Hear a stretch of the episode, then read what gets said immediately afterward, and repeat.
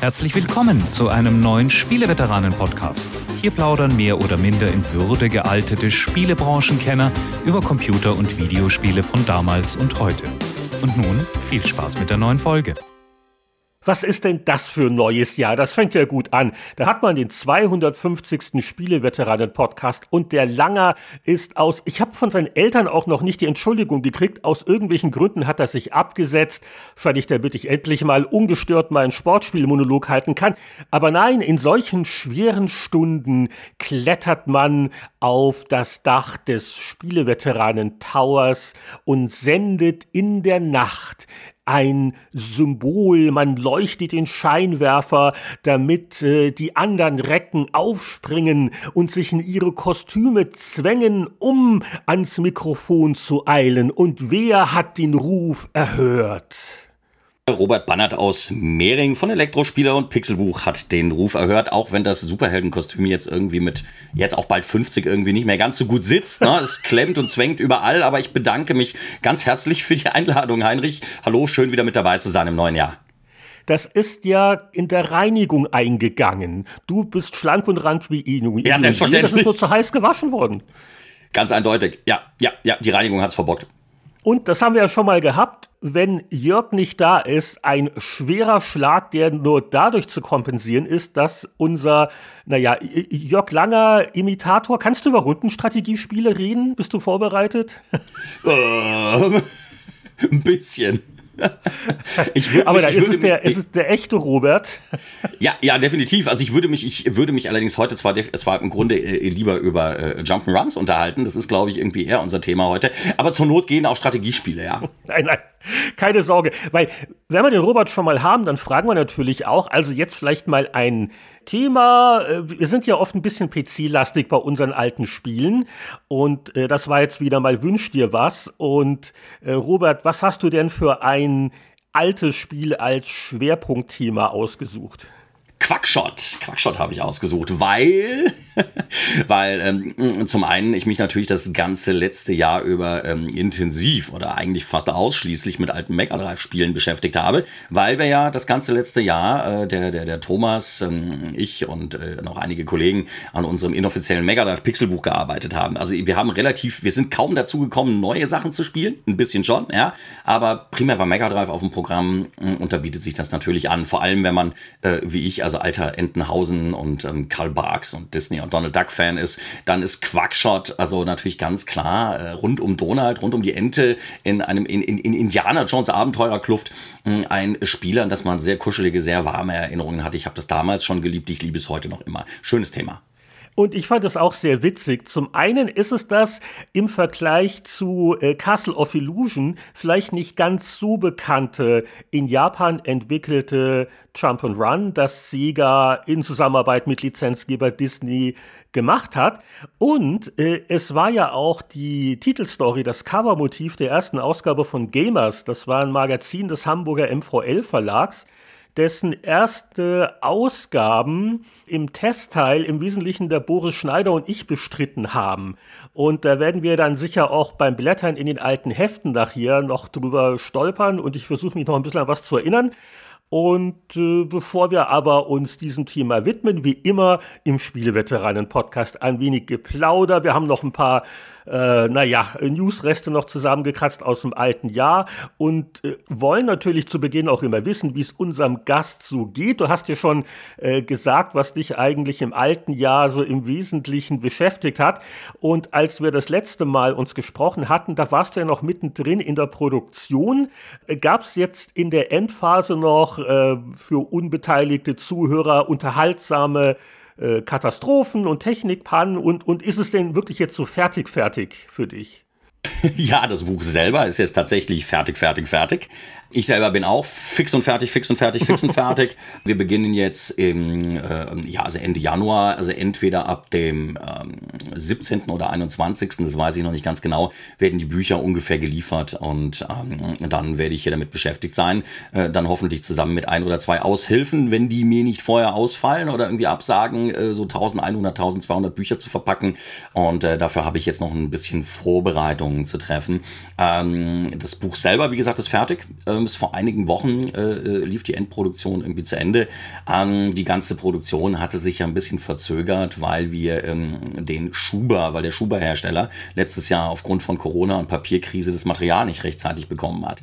Der kann jetzt erst im Januar fertig produzieren, weil Vorbesteller kriegen ja noch so einen exklusiven Schuber.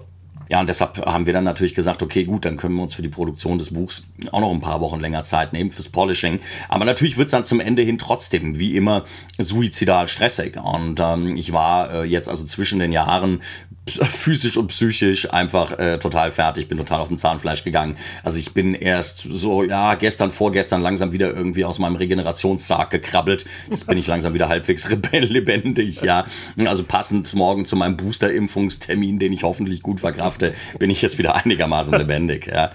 Daraus schließe ich, dass du jetzt auch über Silvester jetzt auch keine allzu wilden Partys gefeiert hast. Du wolltest nur im Bett liegen und. Äh ich wollte eigentlich nur im Bett liegen, ja. Ich meine, gut, äh, man sollte es ja eigentlich dieses Jahr irgendwie sowieso nicht. Ähm, hier im äh, ländlichen, also im bayerischen ländlichen Mehring ist äh, auf Feuerwerkstechnisch wenig abgegangen. Also letztes Jahr haben, glaube ich, hier irgendwie, ähm, hatte irgendwie die Landbevölkerung hier, glaube ich, noch alles so gezündet, was sie noch im Keller gelagert hatten. Da ging noch ziemlich viel ab. Dieses Jahr war Silvester, war es irgendwie sehr sehr ruhig und bei mir auch. Ich habe also eigentlich quasi nur mit mir selber hier im Homeoffice angestoßen und das war's. Ja. Ja, ich bin ja auch ganz froh, dass es mit den Feiertagen auch wieder vorbei ist. Es ist ja ganz nett, aber kommt auch immer drauf an, wie sind die Familienumstände, dann natürlich Freiberufler oder Angestellte. Jeder sieht das ein bisschen anders. Klar. Also mein Hauptgrund, warum ich dieses Jahr wirklich froh bin, also ich mag ja eigentlich die Weihnachtsbeleuchtung der in den Nachbarngebäuden ganz gerne. Man hat selber keine Arbeiter mit und das ist schön und und überhaupt. Aber ist das auch in Deutschland so? Der Trend zu diesem Blinkezeug ist furchtbar. Und wenn du direkt gegenüber jemanden hast, dessen Las Vegas Mini-Beleuchtung dir also wirklich direkt äh, ins, ins Wohnzimmer reinblinkt. Das Blinken macht mich immer ganz nervös. das ist ähm, hier tatsächlich irgendwie auch eher Trend geworden, ja. Ich meine, da ich jetzt irgendwie hier nicht in der Stadt sitze und es hier jetzt irgendwie auch nicht so super dicht besiedelt ist in der Gegend in Mehring, hier, wo ich sitze, ist das jetzt nicht ganz so krass. Aber ja, ich habe tatsächlich ähm, gegenüber ähm, ein Haus, das da erst seit ein paar Jahren irgendwie steht. Äh, da gibt's irgendwie ziemlich viel Blinkelichter. Die Nachbarn machen es teilweise irgendwie auch. Da kriege ich es nur nicht so mit. Also ich, ich, ich hoffe, dass also irgendwelche animierten Weihnachtsmänner und Flutlicht-Großdekos, wie man sie zum Beispiel aus den Staaten oder dann eben vielleicht auch aus Kanada kennt. Ich hoffe, ähm, dass die hier irgendwie weiterhin eher die Ausnahme bleiben. Ich bin also sicher, ich bin überhaupt kein Weihnachts- oder Weihnachtsdekorationsfan. Nee, gar nicht bin da eigentlich ganz froh, dass das hier noch nicht so überhand genommen hat und war auch ganz froh, dass es dieses Jahr insgesamt ruhiger war, ähm, äh, dass wir hier äh, eben auch im Ort äh, auch keinen Weihnachtsmarkt hatten, der normalerweise immer auf dem einzigen großen Parkplatz im Zentrum von Mehring irgendwie gelegen ist. Da ist dann normalerweise mit der Weihnachtsmarkt. Das heißt, man konnte dieses Jahr tatsächlich zwischen den Jahren ausnahmsweise parken, wenn man im Ort einkaufen gegangen ist. Also ich fand das gar nicht schlecht, ehrlich gesagt. Ich habe nichts vermisst. Okay, das war's jetzt mit den Weihnachts- und Feiermuffeln.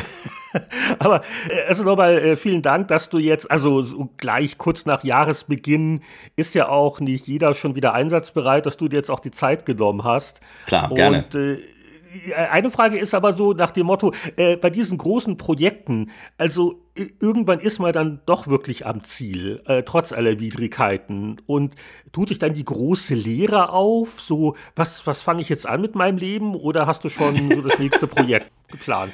Also tatsächlich, tatsächlich habe ich irgendwie so ein bisschen das Gefühl, als hätte sich ähm, dieser äh, monatliche oder von Monat zu Monat Produktionszyklus, den ich noch aus der klassischen Zeitschriftenbranche kenne, jetzt einfach auf so einen jährlichen Produktionszyklus eben zum bei, bei Büchern ähm, umverlegt. Ne? Also vorher hast du irgendwie äh, jeden Monat oder gegen Ende des Monats irgendwie suizidalen, herzinfarktmäßigen Stress gehabt. Jetzt hast du ihn halt eben einmal im Jahr und äh, die Produktionsphase ist dann halt eben nicht eine Woche, sondern dann halt eben zwei Monate oder so die harte Produktionsphase. Ne?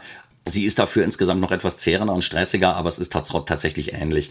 Ähm, der Unterschied ist natürlich, bei einem Magazin, klar, da weißt du natürlich, wenn das Heft nicht gerade kurz vor der Pleite steht oder so, was ja heute auch öfter mal vorkommen soll, ähm, äh, dass es nächsten Monat irgendwie genauso weitergeht. Ähm, und äh, jetzt ist es so klar, du weißt natürlich nicht ganz genau, wie ist der neue Terminplan, äh, wie wird ähm, das neue Projekt angenommen, aber trotzdem bemühst du dich darum, direkt professionell halt wieder in deinen Produktionszyklus einzusteigen und dich an die nächsten Projekte zu machen und die Produktion vorzubereiten, weil äh, man kennt das ja, wenn man irgendwie zu lange Füße, Arme und Seele irgendwie baumeln lässt, dann kommst du irgendwie zu schnell raus und brauchst zu lange wieder reinzukommen. Unser nächstes Projekt wird ähm, jetzt vermutlich planmäßig ein Game Boy Advance Pixelbuch werden. Und zwar mhm. haben wir uns gedacht, wir möchten ganz gerne innerhalb unserer Pixelbuchreihe eine Unterreihe machen, in der es um Handhelds geht. Wir möchten, die werden dann wahrscheinlich auch ein bisschen kleiner und ein bisschen handlicher sein, diese Bücher. Das ist der geringeren Handheld-Auflösung geschuldet.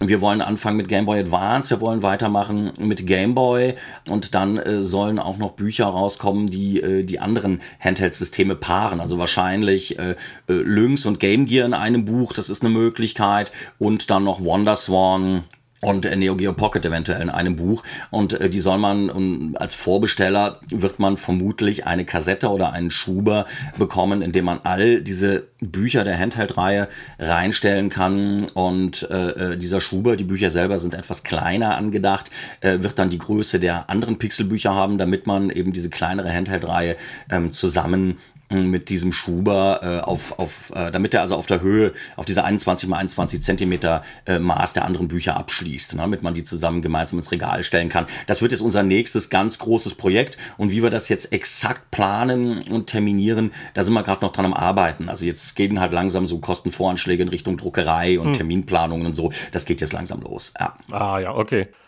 Und ansonsten, ich hoffe, du genießt noch ein bisschen die Zeit, die ja auch mit ein bisschen Spannung erfüllt ist, bis die gedruckten Bücher eintreffen. Das kenne ich ja auch von früher noch von den Magazinen. Total. Äh, da ja. war natürlich das auch ein, eine kürzere Phase, vielleicht so, so anderthalb Wochen zu unserer Zeit zwischen, wir haben die letzten Sachen abgegeben, sogar eher zwei Wochen, weil ja auch die ganze Produktion in den Analogzeiten noch länger dauerte. Ne? Und dann konnte man nur noch warten und dann hat man das fertige Heft gesehen und dann gleich den, den ersten Fehler entdeckt und war dann ganz deprimiert. Bist du auch mal ja. so noch am Bangen oder hast du das Gefühl, wir haben das jetzt so oft noch redigiert und extra Zeit gehabt, das sollte eigentlich hinhauen?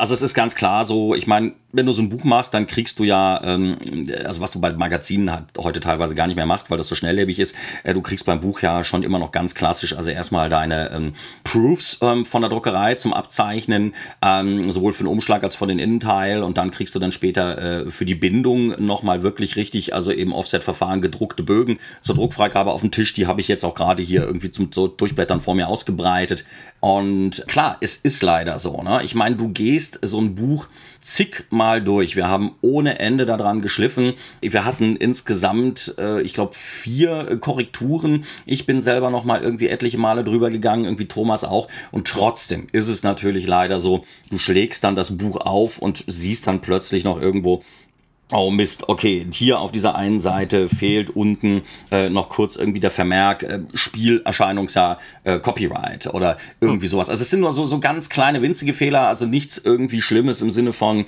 hm, äh, wie man das ja von früher noch kennt, oh, da ist irgendwo ein Schwarz-Weiß-Bild drin oder ist irgendwo ein Bild doppelt oder da ist irgendwo eine Blindtext-BU drin. Also sowas zum Glück nicht. Also da haben wir wirklich äh, hart dran gearbeitet, das zu eliminieren, weil wir haben halt mit diesem Buch, du hast ja auch das PDF irgendwie vor dir, du kannst es auch sehen, mhm. wir haben im Vergleich zum zum Super Nintendo Buch vorher, also zum Vorläufer, den Detailgrad, den grafischen Detailgrad und auch den redaktionellen Detailgrad nochmal eine ganze Ecke gesteigert. Also wir haben mm, im ganzen Buch, also wenn man alle Objekte, also alle Textrahmen und alle Bildrahmen, wenn man die alle äh, zusammennimmt und durchzählt, haben wir irgendetwas um die 8000 Objekte in diesem Buch.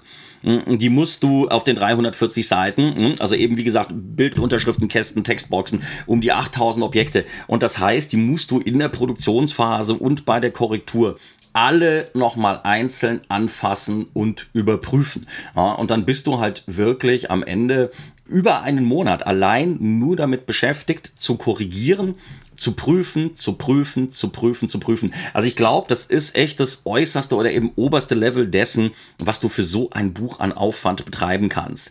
Deshalb. Äh, und, und dann, ja, dann kann also, man es doch irgendwann nicht mehr sehen, so nach der vierten Korrekturschleife oder wie bekämpfst du dann diese Ermüdungserscheinungen? Äh, das, ja, also ich meine, klar, äh, ist ganz, ganz schwierig. Also es ist echt so eine Mischung, so eine krude Mischung aus super stolz drauf sein hm. und eben, ja, ist vielleicht nicht mehr nicht sehen können, sondern eben einfach nur noch endlich fertig werden wollen, weil du halt natürlich auch merkst, du gehst äh, körperlich und psychisch ähm, immer mehr auf dem Zahnfleisch. Äh, tatsächlich ist äh, in diesem Jahr auch über die Produktion meines Buchs auch meine Beziehung kaputt gegangen, weil der Stress, ja, den das irgendwie mit sich bringt, natürlich also eine enorme äh, Belastung natürlich auch für jede zwischenmenschliche Beziehung ist und da, da bist du am Ende, da bist du irgendwie fix und fertig und willst nur noch fertig werden. Gleichzeitig möchtest du aber natürlich das Maximum irgendwie rausholen, wenn du da irgendwie Perfektionist bist. Weil die Bücher sind ja auch etwas, ich meine, ich mache jetzt ja auch irgendwie dann jetzt halt irgendwie bei 28 Jahren irgendwie diesen Job. Und jedes neue Projekt, das du startest, das ist natürlich auch eine Wunscherfüllung, eine Traumerfüllung. Und du möchtest natürlich alles in die Waagschale reinschmeißen, was du so an fachlicher Kompetenz irgendwie drauf hast. Du willst halt noch besser und noch geiler und noch schöner, noch detaillierter machen. Ich mache ja auch äh, nicht nur die Produktion und viele Texte, sondern ich mache ja die ganze Grafik.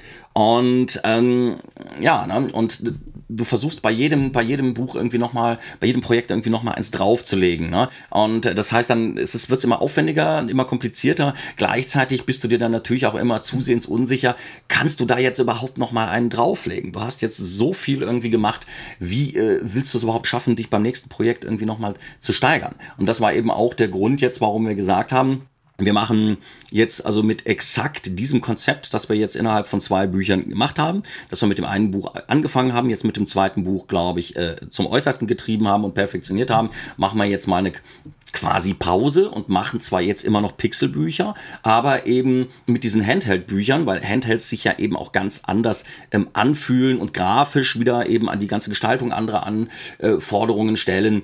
Ähm, zum Beispiel, wenn du klassische Gameboy-Spiele oder sowas nimmst. Ne? Du kannst ja ein Buch mit klassischen Gameboy-Spielebildern und Monochrombildern nicht genauso gestalten und aufziehen und konzeptionieren wie halt ein Mega Drive oder Super Nintendo-Buch. Das und äh, deshalb eben ganz bewusst nochmal. Ein bisschen farbarm im direkten Vergleich, was die Screenshots angeht. Und natürlich die viele, die viel kleinere Auflösung, die viel niedrigere Auflösung. Deshalb äh, musst du natürlich dann wieder etwas Neues machen, um äh, diesen an, speziellen Anforderungen dieser Systeme gerecht zu werden. Und darum haben wir eben auch gesagt, okay, aus diesem 16 Bit, in diesem 16-Bit-Ding haben wir mit äh, Super Nintendo und Mega Drive jetzt erstmal, glaube ich, so ziemlich das Äußerste dessen gemacht, was man machen kann.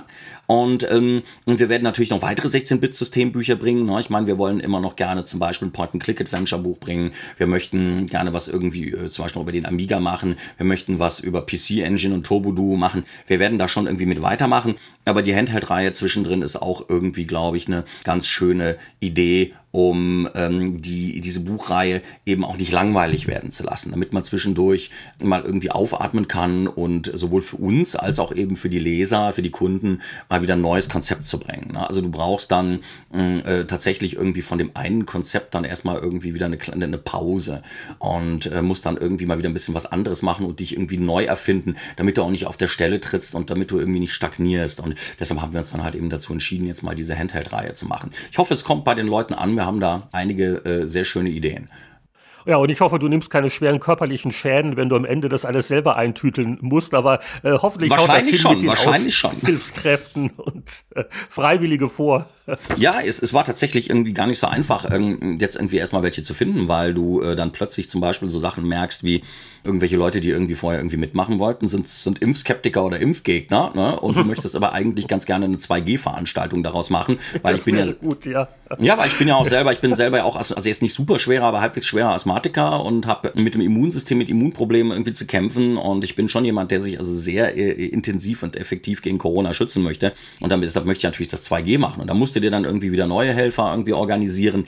Es wird aber tatsächlich wahrscheinlich das letzte Buch sein, das ich ähm, hier also in Mehring wirklich selber verpacke. Also auch die Vorbestellaktion, die nächsten Bücher werden ähm, vermutlich von einem Dienstleistungsunternehmen ähm, verpackt, ähm, das äh, die Druckerei, dass unsere Druckerei uns irgendwie organisiert hat, weil ähm, man halt eben irgendwann merkt, genau, es ist körperlich sehr, sehr zehrend. Ne? Man wird irgendwie nicht fitter, man wird irgendwie nicht jünger und man möchte sich, je mehr Bücher man macht, ne? man möchte sich ja weiter auf die Produktion neuer Sachen konzentrieren. Hm. Wir haben ja außer den, äh, den Pixelbüchern ja auch noch so Abenteuerspielbücher noch laufen, wo dieses Jahr noch zwei erscheinen sollen.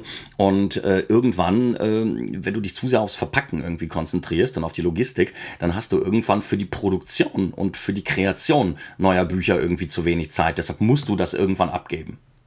Jetzt hast du vorhin bei den möglichen zukünftigen Themen auch den Amiga am Rande erwähnt. Das ist eine ganz unauffällige Brücke zu so der einen Rest-News-Meldung, die ich noch habe. Also Kinder, es ist Anfangs Januar, es passieren nicht allzu viel aufregende Dinge, aber wir schulden euch noch einen kleinen Update. Und zwar kurz vor Weihnachten, als wir schon voll äh, mit den Aufnahmen unserer Jahresendrunden beschäftigt waren, da hat Koch Media eine Pressemitteilung veröffentlicht mit Einzelheiten zum A500 Mini, also der Amiga 500 als äh, Schrumpfkonsölchen äh, sozusagen. Es gibt jetzt einen Erscheinungstermin, der 25. März 2022. Dann kommt das Ding in den Handel und es gibt auch jetzt die vollständige Liste der enthaltenen Spiele ich darf das mal kurz zitieren hier.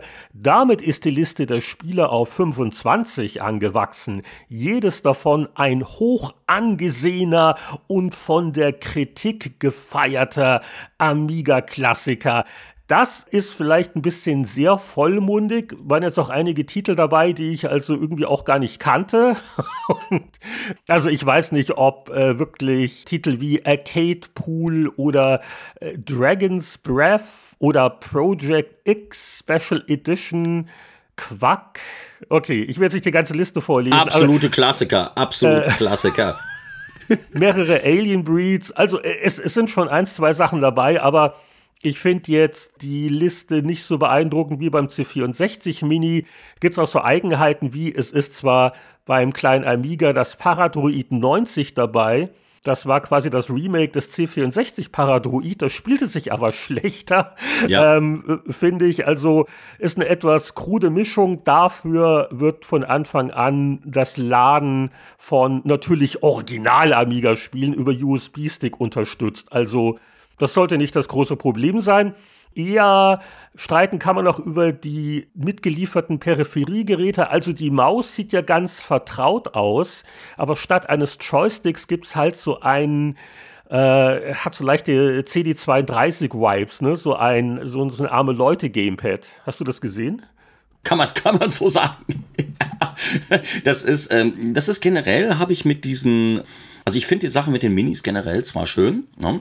Ich meine, ich habe äh, mich irgendwie über jeden von den Nintendo Minis gefreut. Ich habe das Mega Drive Mini natürlich irgendwie auch noch irgendwie gerne mitgenommen. Mm. Okay, dann sind sie noch mit dem C64 äh, irgendwie auf den Zug irgendwie aufgesprungen. Sony hat es ja noch mit der PlayStation zwischendurch versucht. Jetzt ein Amiga, okay. Äh, ganz ehrlich, ein Heimcomputer, einen ehemaligen Heimcomputer als Minisystem rauszubringen, ja, gut, ich meine, why not, aber ich finde es ein bisschen fragwürdig, weil ich meine, bei einer Konsole, eine Mini-Konsole später rauszubringen, eine miniaturisierte Form, mit irgendwie hoffentlich der Creme, äh, de la Creme, irgendwie der, der, der, der Spielevertreter. Äh, ist schön, finde ich gut, weil es ist eine Konsole. Eine Konsole ist von vornherein ein kleiner, in sich geschlossener Kasten, schließt du an den Fernseher an, schließt einen Controller dran an, daddelst los. Äh, bei einem Heimcomputer sieht das irgendwie ein bisschen anders aus. Also ich finde ein miniaturisierter, eben nach Super Nintendo oder Mega Drive Mini Vorbild gestalteter Vince Heimcomputer ist halt eben gefühlt so weit weg von allem, was Heimcomputer früher, sei das ein C64, ein Amiga, Atari ST, was das, was die ausgezeichnet hat, dass ich mir nicht so ganz sicher bin, was ich davon halten soll. Ja, wobei ich muss zugeben, ich mag die Dinger schon ganz gerne. Also gerade für Leute wie ich, die ihre alte Original-Hardware nicht mehr haben und Platz und Umzüge und so. Also mhm so die vertraute Form und auch wenn sie nur im Regal stehen, äh, da bin ich durchaus anfällig dafür. Äh, klar, die Schrumpfversion bei den Computern, wo die Tastatur auch nicht richtig funktioniert, das ist natürlich so eine Sache. Deswegen haben sie vom C64 ja dann noch quasi ein, ein großes Modell produziert. Ja, genau, ja. Aber äh, also, also für diesen Nostalgieeffekt, äh, auch wenn ich jetzt nicht direkt begeistert bin von der Spieleliste und äh, von dem, äh, ja, eben Nicht-Joystick, muss ich sagen, mal, mal, mal gucken. Ja, also ich meine, klar, ich meine, klar, warum nicht? Also wenn man, wenn man, um sich ins Regal zu stellen, ist das irgendwie schon okay. Also ich finde es halt nur, wie gesagt, einfach von der Sinnhaftigkeit verglichen mit den Mini-Konsolen eben einfach irgendwie etwas fragwürdig. Unverbindliche Preisempfehlung 130 Euro, ja. Okay, mal gucken. Da kann ich auch das erste Angebot abwarten, glaube ich. Ja, das, das ist halt eben so. Es ist irgendwie halt auch nicht gerade wenig. Ne? Und ähm, ja, also gucken wir mal. Also für mich hat sich, glaube ich, einfach so dieser Mini-Hype auch vielleicht einfach so ein bisschen irgendwie überlebt. Ne? Also ich meine, ich habe meine alten Heimcomputer irgendwie noch irgendwie auf dem Dachboden. Ich habe meinen alten Atari ST noch. Ich habe ähm, noch einen alten 520 ST und zwei verschiedene 1040 ST-Modelle. Ähm, ich habe auch noch einen Amiga 500 irgendwie da rumliegen. Auf den bin ich erst relativ spät damals noch aufgestiegen, habe den dann noch gebraucht dazu gekauft. Ich war eher ähm, ST-Seite, eher von der ST-Front. Und ähm, ich weiß jetzt auch nicht, ob die Geräte überhaupt noch irgendwie alle irgendwie richtig funktionieren. Ähm, ich muss zu meiner Schande gestehen, ich habe die jetzt sicherlich auch nicht so liebevoll gepflegt und immer auf ihre Funktionstüchtigkeit hin überprüft, wie manche andere Retro-Fans das machen, weil ich genauso wie es dir da geht, mir fehlt für so eine volle Retro-Ecke mit Röhrenmonitoren irgendwie überall und allem drum dran, fehlt mir der Platz. Ich meine, ich bin hier mit meinen modernen Arbeitsplätzen mittlerweile irgendwie schon auf zwei Etagen verteilt und habe zwei vollwertige Arbeitsplätze und äh, die ich an meinem Server irgendwie hängen habe, damit ich im äh, Falle von Datencrash oder kaputter Hardware, was mir letztes Jahr gleich zweimal passiert ist, da habe ich draus gelernt, ne, so dass ich jederzeit irgendwie äh, einen Arbeitsplatz habe, einen alternativen Arbeitsplatz und auch voll auf meine Buchdaten zugreifen kann.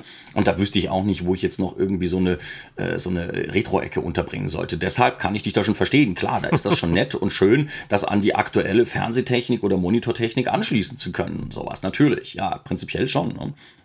Trotzdem fühlt sich halt irgendwie so ein Mini-USB-Computer, so ein miniaturisierter nicht an, eben wie ein Heimcomputer, wohingegen eine Mini-Konsole sich immer noch wie eine Konsole anfühlt. Im Grunde genommen sind diese kleinen Heimcomputer jetzt halt eben auch Videospielkonsolen geworden, wenn man mal so will. Der Kreis schließt sich.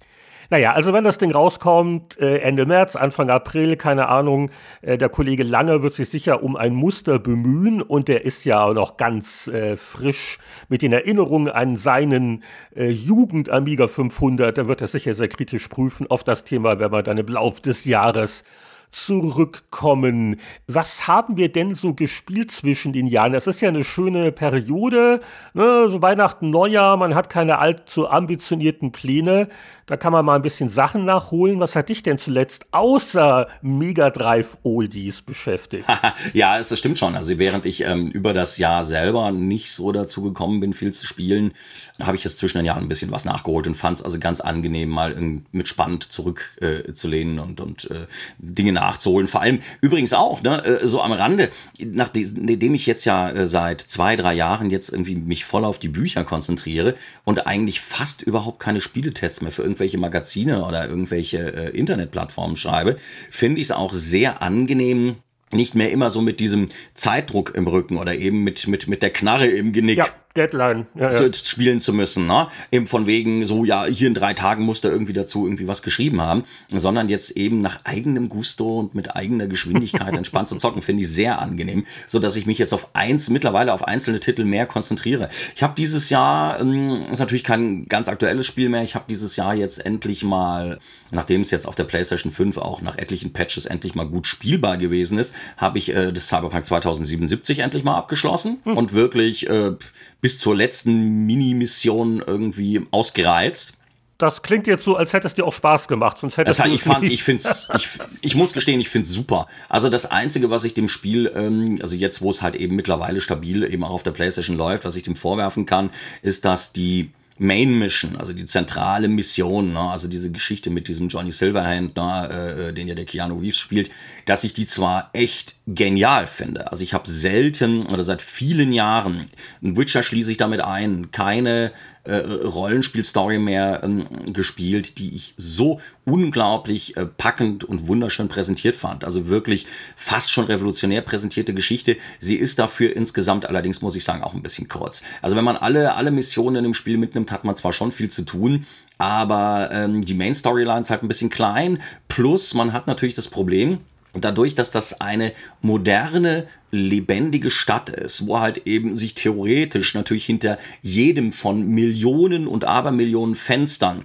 eine Geschichte, ein Büro oder eine Wohnung irgendwie oder irgendwas verbirgt, ist, äh, ist natürlich dem Entwickler logischerweise unmöglich gewesen, Night City, also diesen gigantischen Städteschauplatz, wirklich eben ja bis in den letzten Raum auszuarbeiten. Das heißt, letztlich ist halt eben viel von dieser Stadt, auch wenn sie noch so geil aussieht und äh, wundervoll ist, mit, mit seinem Auto über diesen, diese ineinander und umeinander verdrehten und verschlungenen Highways in dieser Stadt, auf die auf vielen Ebenen übereinander angelegt sind, zu fahren, ist es ähm, natürlich ein bisschen schade, dass man nicht in jedes Gebäude rein kann, dass man nicht alles erforschen kann, äh, dass man nicht irgendwie jedes Steinchen umdrehen kann, sondern dass vieles von dem, was man da sieht und was toll aussieht, eine Kulisse bleibt. Also das sind so die Dinge, die man dem Spiel vorwerfen könnte, auch wenn man schon durchaus nachvollziehen kann, warum das so ist. Sonst wäre das Ding nie fertig geworden. Aber ja, schönes Spiel.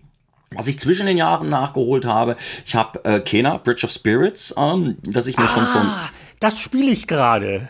Äh, aktuell. Ja, Sehr gut. Genau. Dann kannst du das mal kurz äh, vorstellen. Ich hatte das so mitgekriegt, als das rauskam, glaube im Frühjahr oder Sommer. Äh, das war ja so ein äh, von einem kleinen Studio, also eigentlich ein Indie-Titel, mhm. aber so mit großen Ansprüchen, was die Grafik angeht, die Präsentation, Open World Action Adventure.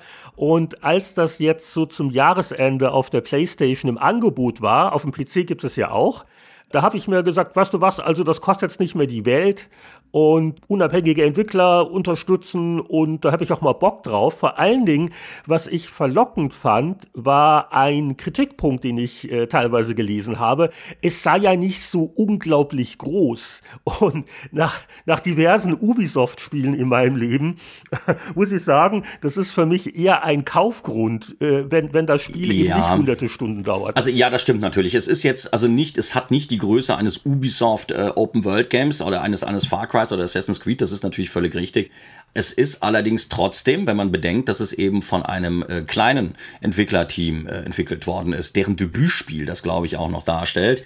Vor allem, wenn man noch bedenkt, dass es eigentlich fast schon, fast schon AAA Production Values erfüllt ist es schon ziemlich groß. Also es muss sich, es muss sich hinter dem einen oder anderen Zelda-Spiel, und darauf will es ja letztlich auch hinaus, ne, es will eine Art PlayStation-Zelda sein mit asiatischem, leicht asiatischem Ambiente, dann ist das Ding schon irgendwie ziemlich groß. Also es ist jetzt nicht so, dass du das irgendwie in vier oder fünf Stunden abgeschlossen hättest. Ne? Es ist ja jetzt nicht 100% ein Open-World-Spiel. Es hat, wie gesagt, es folgt einer ähnlichen Systematik äh, wie die Zelda-Spiele. Es ist im Prinzip eine Welt, die du irgendwann ab einem gewissen Punkt im Spiel schon ziemlich komplett ablaufen kannst. Ja, aber das Ding ist eben typisch wie ein Zelda-Spiel oder wie ein Metroidvania-Spiel um einen zentralen Dorf-Hub herum in Gebiete unterteilt, ähm, die du eben erst dann abklappern kannst, wenn du, wenn du Item X oder Skill Y irgendwie hast, ne, um halt irgendwie dieses Portal zu öffnen oder hier auf den Berg hochzukommen. Ähm, ne, eben wie gesagt, wie bei einem Zelda, du hast eben, äh, du hast zwar auch ähm, so eine Art Erfahrungssystem, du kannst äh, neue Kampfskills zum Beispiel erlernen, ähm, du hast noch so eine, so eine, so eine Gruppe aus so kleinen Kobold-ähnlichen Wesen um dich drumherum turnen und ähm, du kannst immer mehr von denen finden. Die nennen sich Rods, glaube ich. Und, ähm, und wann immer du eben eins von diesen neuen Wesen findest, werden deine Kooperationsmöglichkeiten mit diesen Viechern potenziell stärker. Und wenn du dann zum Beispiel irgendwann mal 30 von denen hast oder 45 oder 65, dann hast du so Erfahrungslevel ähnliche Schwellen genommen, ab wo die Zusammenarbeit oder das, was diese Viecher für dich machen können, potenter wird. Die können dich im Kampf unterstützen, die können in der Welt gewisse Aktionen ähm, ausführen und genau, ne? Und das und all das, wie gesagt, ist so ein typisches Zelda oder Metroidvania-mäßiges Gateway-System. Ne? Du kannst erst hier und dahin, wenn du den und den Gegenstand oder den und den Skill hast. Also das, das limitiert, wenn du die nicht hast, die Größe der erlebbaren oder begehbaren Umgebung. Und das finde ich halt eben sehr clever und unglaublich süß und unglaublich charmant ähm, gelöst. Ja, also das muss ich noch mal betonen. So, so die ersten ein, zwei Stunden, äh, da war ich sehr hingerissen. Also die, die Präsentation, es sieht nicht nur toll aus, es ist auch alles sehr herzerwärmend. Es ist stilistisch hervorragend. Unsere Heldin ist super sympathisch. Der Rod, diese kleinen äh, Wuselwesen, die du kommandierst, die sind auch sehr, sehr putzig und auch so die NPCs, die man trifft. Also es hat wirklich so äh, Pixar-Niveau-Ambitionen und das ist wirklich sehr, sehr schön gemacht. Ja. Ich, ich habe mich witzigerweise äh, von dem Spiel, sowohl was das visuelle Design als auch die ganze Lichtstimmung angeht, sehr an diesen äh, nicht, nicht, nicht, nicht von Pixar produzierten, sondern von den Disney Animation Studios selbst produzierten, ach Gott, wie heißt der, Raya und der letzte Drache, ne? an den habe ich mich so ein bisschen erinnert gefühlt. Ich finde, die haben von der Stimmung und von der ganzen Weltästhetik und der Lichtstimmung sind die sich einigermaßen ähnlich, finde ich. Und äh, was mir auch gefällt, ist das Kampfsystem, ist nicht zu überladen mit fünf Knöpfe gleichzeitig drücken, aber man kann doch einiges machen, wird auch durchaus knackig zwischendurch. Äh, jetzt habe ich auch Pfeil und Bogen, also kommt immer was dazu. Nicht vergessen, man kann ja auch noch ein paar Sachen freischalten, ist jetzt kein riesen Skilltree, aber doch ein paar nützliche Fähigkeiten, die man dann auch äh, einsetzen kann. Ich bin jetzt so ein bisschen hängen geblieben. Ich bin auch leicht frustriert von den Puzzles. Ich sag's ganz ehrlich, also dieses da gab es jetzt so einen Schrein, äh, da wusste ich überhaupt nicht, warum kann ich da nichts machen. Da, da haben da irgendwelche Kerzen, hätten mal ganz kurz mal in einer bestimmten Reihenfolge geglimmt. Das ist das härteste Rätsel im ganzen Spiel übrigens. Oh, okay. Da war ich aber sehr dankbar. Auf der PlayStation 5 gibt's ja diese äh, oft belächelte Funktion, dass du quasi zu der Stelle im Spiel kannst du dir vom Hauptmenü aus quasi so, so kleine Tippvideos mhm. zeigen lassen mit einer Beschreibung. Und das habe ich da gebraucht und das fand ich sehr angenehm und nützlich. Ich gebe das ganz offen zu, weil äh, da wäre ich nie drauf gekommen. Und das sind so vielleicht so die kleinen Fehler. Es ist ein kleineres Studio, sie haben vielleicht nicht so viel Zeit oder Möglichkeiten gehabt, das in Ruhe testen zu lassen, weil das muss doch eigentlich ein, ein Tester auffallen, dass man sagt, Mensch, ist jetzt kein Aufwand. Lass dieses Aufleuchten der Kerzen einfach auffälliger oder langsamer machen, damit der Spieler kapiert, dass das eine Sequenz ist, die er danach machen muss. Aber gut, also wenn du sagst, das ist somit die fieseste Stelle, dann bin ich jetzt fast wieder ein bisschen beruhigt, weil da dachte ich mir, ugh, wenn noch mehr von den Dingern kommen, das ist ja auch nichts für mich. Also tatsächlich, also eben ja, ganz genau. Also das, also das einzige Rätsel im Spiel, wo man sich wirklich sagen kann, was haben sie sich dabei irgendwie gedacht? Das äh, wirkt irgendwie nicht äh, äh, schlüssig irgendwie ins Konzept irgendwie integriert. Das ist etwas ungeschickt gelöst, da hast du recht. Aber ja, mein Gott, ich meine, wenn ich mir irgendwie die Größe und den Umfang irgendwie von vielen anderen Games angucke und was da teilweise gerade eben auch bei Open World Games natürlich logischerweise an Mist verzapft wird, weil du kannst eben bei einem mehrere hundert Stunden umfassenden Open-World-Game, kannst du ja eigentlich fast schon gar nicht mehr akribisch jedes Detail hundertprozentig auf seine Funktionalität hin überprüfen. Das ist ja eigentlich gar nicht mehr menschlich möglich. Hm. Das geht ja teilweise fast nur noch durch Testalgorithmen. Und ähm, von daher finde ich das dann noch verzeihlich. Ich muss allerdings gestehen, ich hatte auch ungefähr ähm, zu dem Punkt im Spiel, wo du jetzt dann offenbar gerade bist, auch so ein bisschen so einen kleinen ähm, Motivationshänger, wo ich auch das Gefühl habe, dass der Rhythmus oder der, das ganze Pacing des Spiels so ein bisschen off ist. Das ist aber nur ein kurzes Stück. Es wird danach ah. dann tatsächlich wieder sehr viel flotter und immer besser und immer besser. Also wenn du dieses Gebiet im Spiel hinter dir hast, wird es immer äh, besser, weil es geht im Endeffekt ja eben darum, wie gesagt, du hast diesen zentralen Dorfhub und es, ähm, die ähm, Kena ist ein Spirit Guide, also sie geleitet die Seelen von eben Verzweifelten oder irgendwo im Diesseits Gefangenen äh, allerdings jetzt nicht irgendwie spukigen, sondern durchweg knuffigen Charakteren eben ähm, ins Jenseits. Und das funktioniert halt eben immer so, du hast halt ein äh, großes ähm, Gebiet, ähm, das irgendwo an diesen Dorfhub angeschlossen ist. Du kannst, indem du eine Geistermaske bekommst, äh, kannst du dieses Gebiet dann später freischalten und dann musst du immer mehrere äh, über dieses Spielgebiet verteilte Artefakte finden, so drei oder vier Stück, mit denen du dann schließlich später den Endgegner dieser Welt stellst darstellen kannst. Und das ist dann halt eine irgendwie monstrophizierte ähm, Version eben äh, desjenigen Charakters, den du halt eben äh, ins Jenseits eben gleiten sollst. Du musst dann halt eben irgendwas finden. Und dafür musst du halt in verschiedene Tempel, in verschiedene äh, Dungeons, musst halt eben jede Menge Kämpfe bestehen, Rätsel. Und tatsächlich wird da eben auch äh, das, das ganze Rätselsystem, das ganze Kampfsystem immer äh, vielschichtiger und abwechslungsreicher. Also es ist, ähm, es lohnt sich auf alle Fälle weiterzumachen. Also gut, das finde ich jetzt ermutigend, weil, äh, genau, also so dieser Bereich, weil wenn du sagst, das ist ein Durchhänger, es wird danach eher wieder ein ja. bisschen flotter und netter, dann äh, kehre ich vielleicht äh, zurück, weil, wie gesagt, also der Anfang hatte mir sehr gut gefallen und wer so diese Art von Action-Adventure durchaus mag, äh, dem würde ich das Spiel schon empfehlen. Es, es kostet jetzt auch nicht die Welt, vor allen Dingen, wenn es dann jetzt mal öfters im Angebot ist und die Welt die Charaktere, das alleine schon sehr, sehr gut. Und das äh, Steuerungsgefühl in den Kämpfen ist auch wirklich super. Also da werde ich dann vielleicht doch äh, wieder drauf zurückkommen.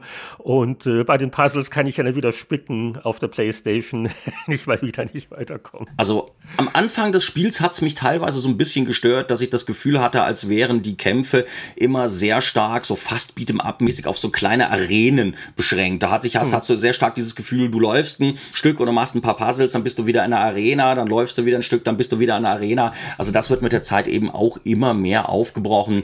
Also bis hin halt eben zu dem Punkt, äh, wo die Kämpfe halt eben ähnlich wie bei einem Zelda halt eben ziemlich natürlich und ähm, organisch dann halt eben äh, in die Spielwelt integriert sind, dass du halt eben nicht mehr diese ganz krasse Unterteilung irgendwie von Arena, Spiel, Arena, Spiel, Rätsel, Spiel hast. Also es wird da immer stimmiger und ich glaube, das ist einfach, ich meine ganz ehrlich, ne, ich, ich, ich liebe Action-Adventures sehr. Äh, das Zelda-Genre ist ähm, mit eigentlich immer noch mein Lieblingsgenre.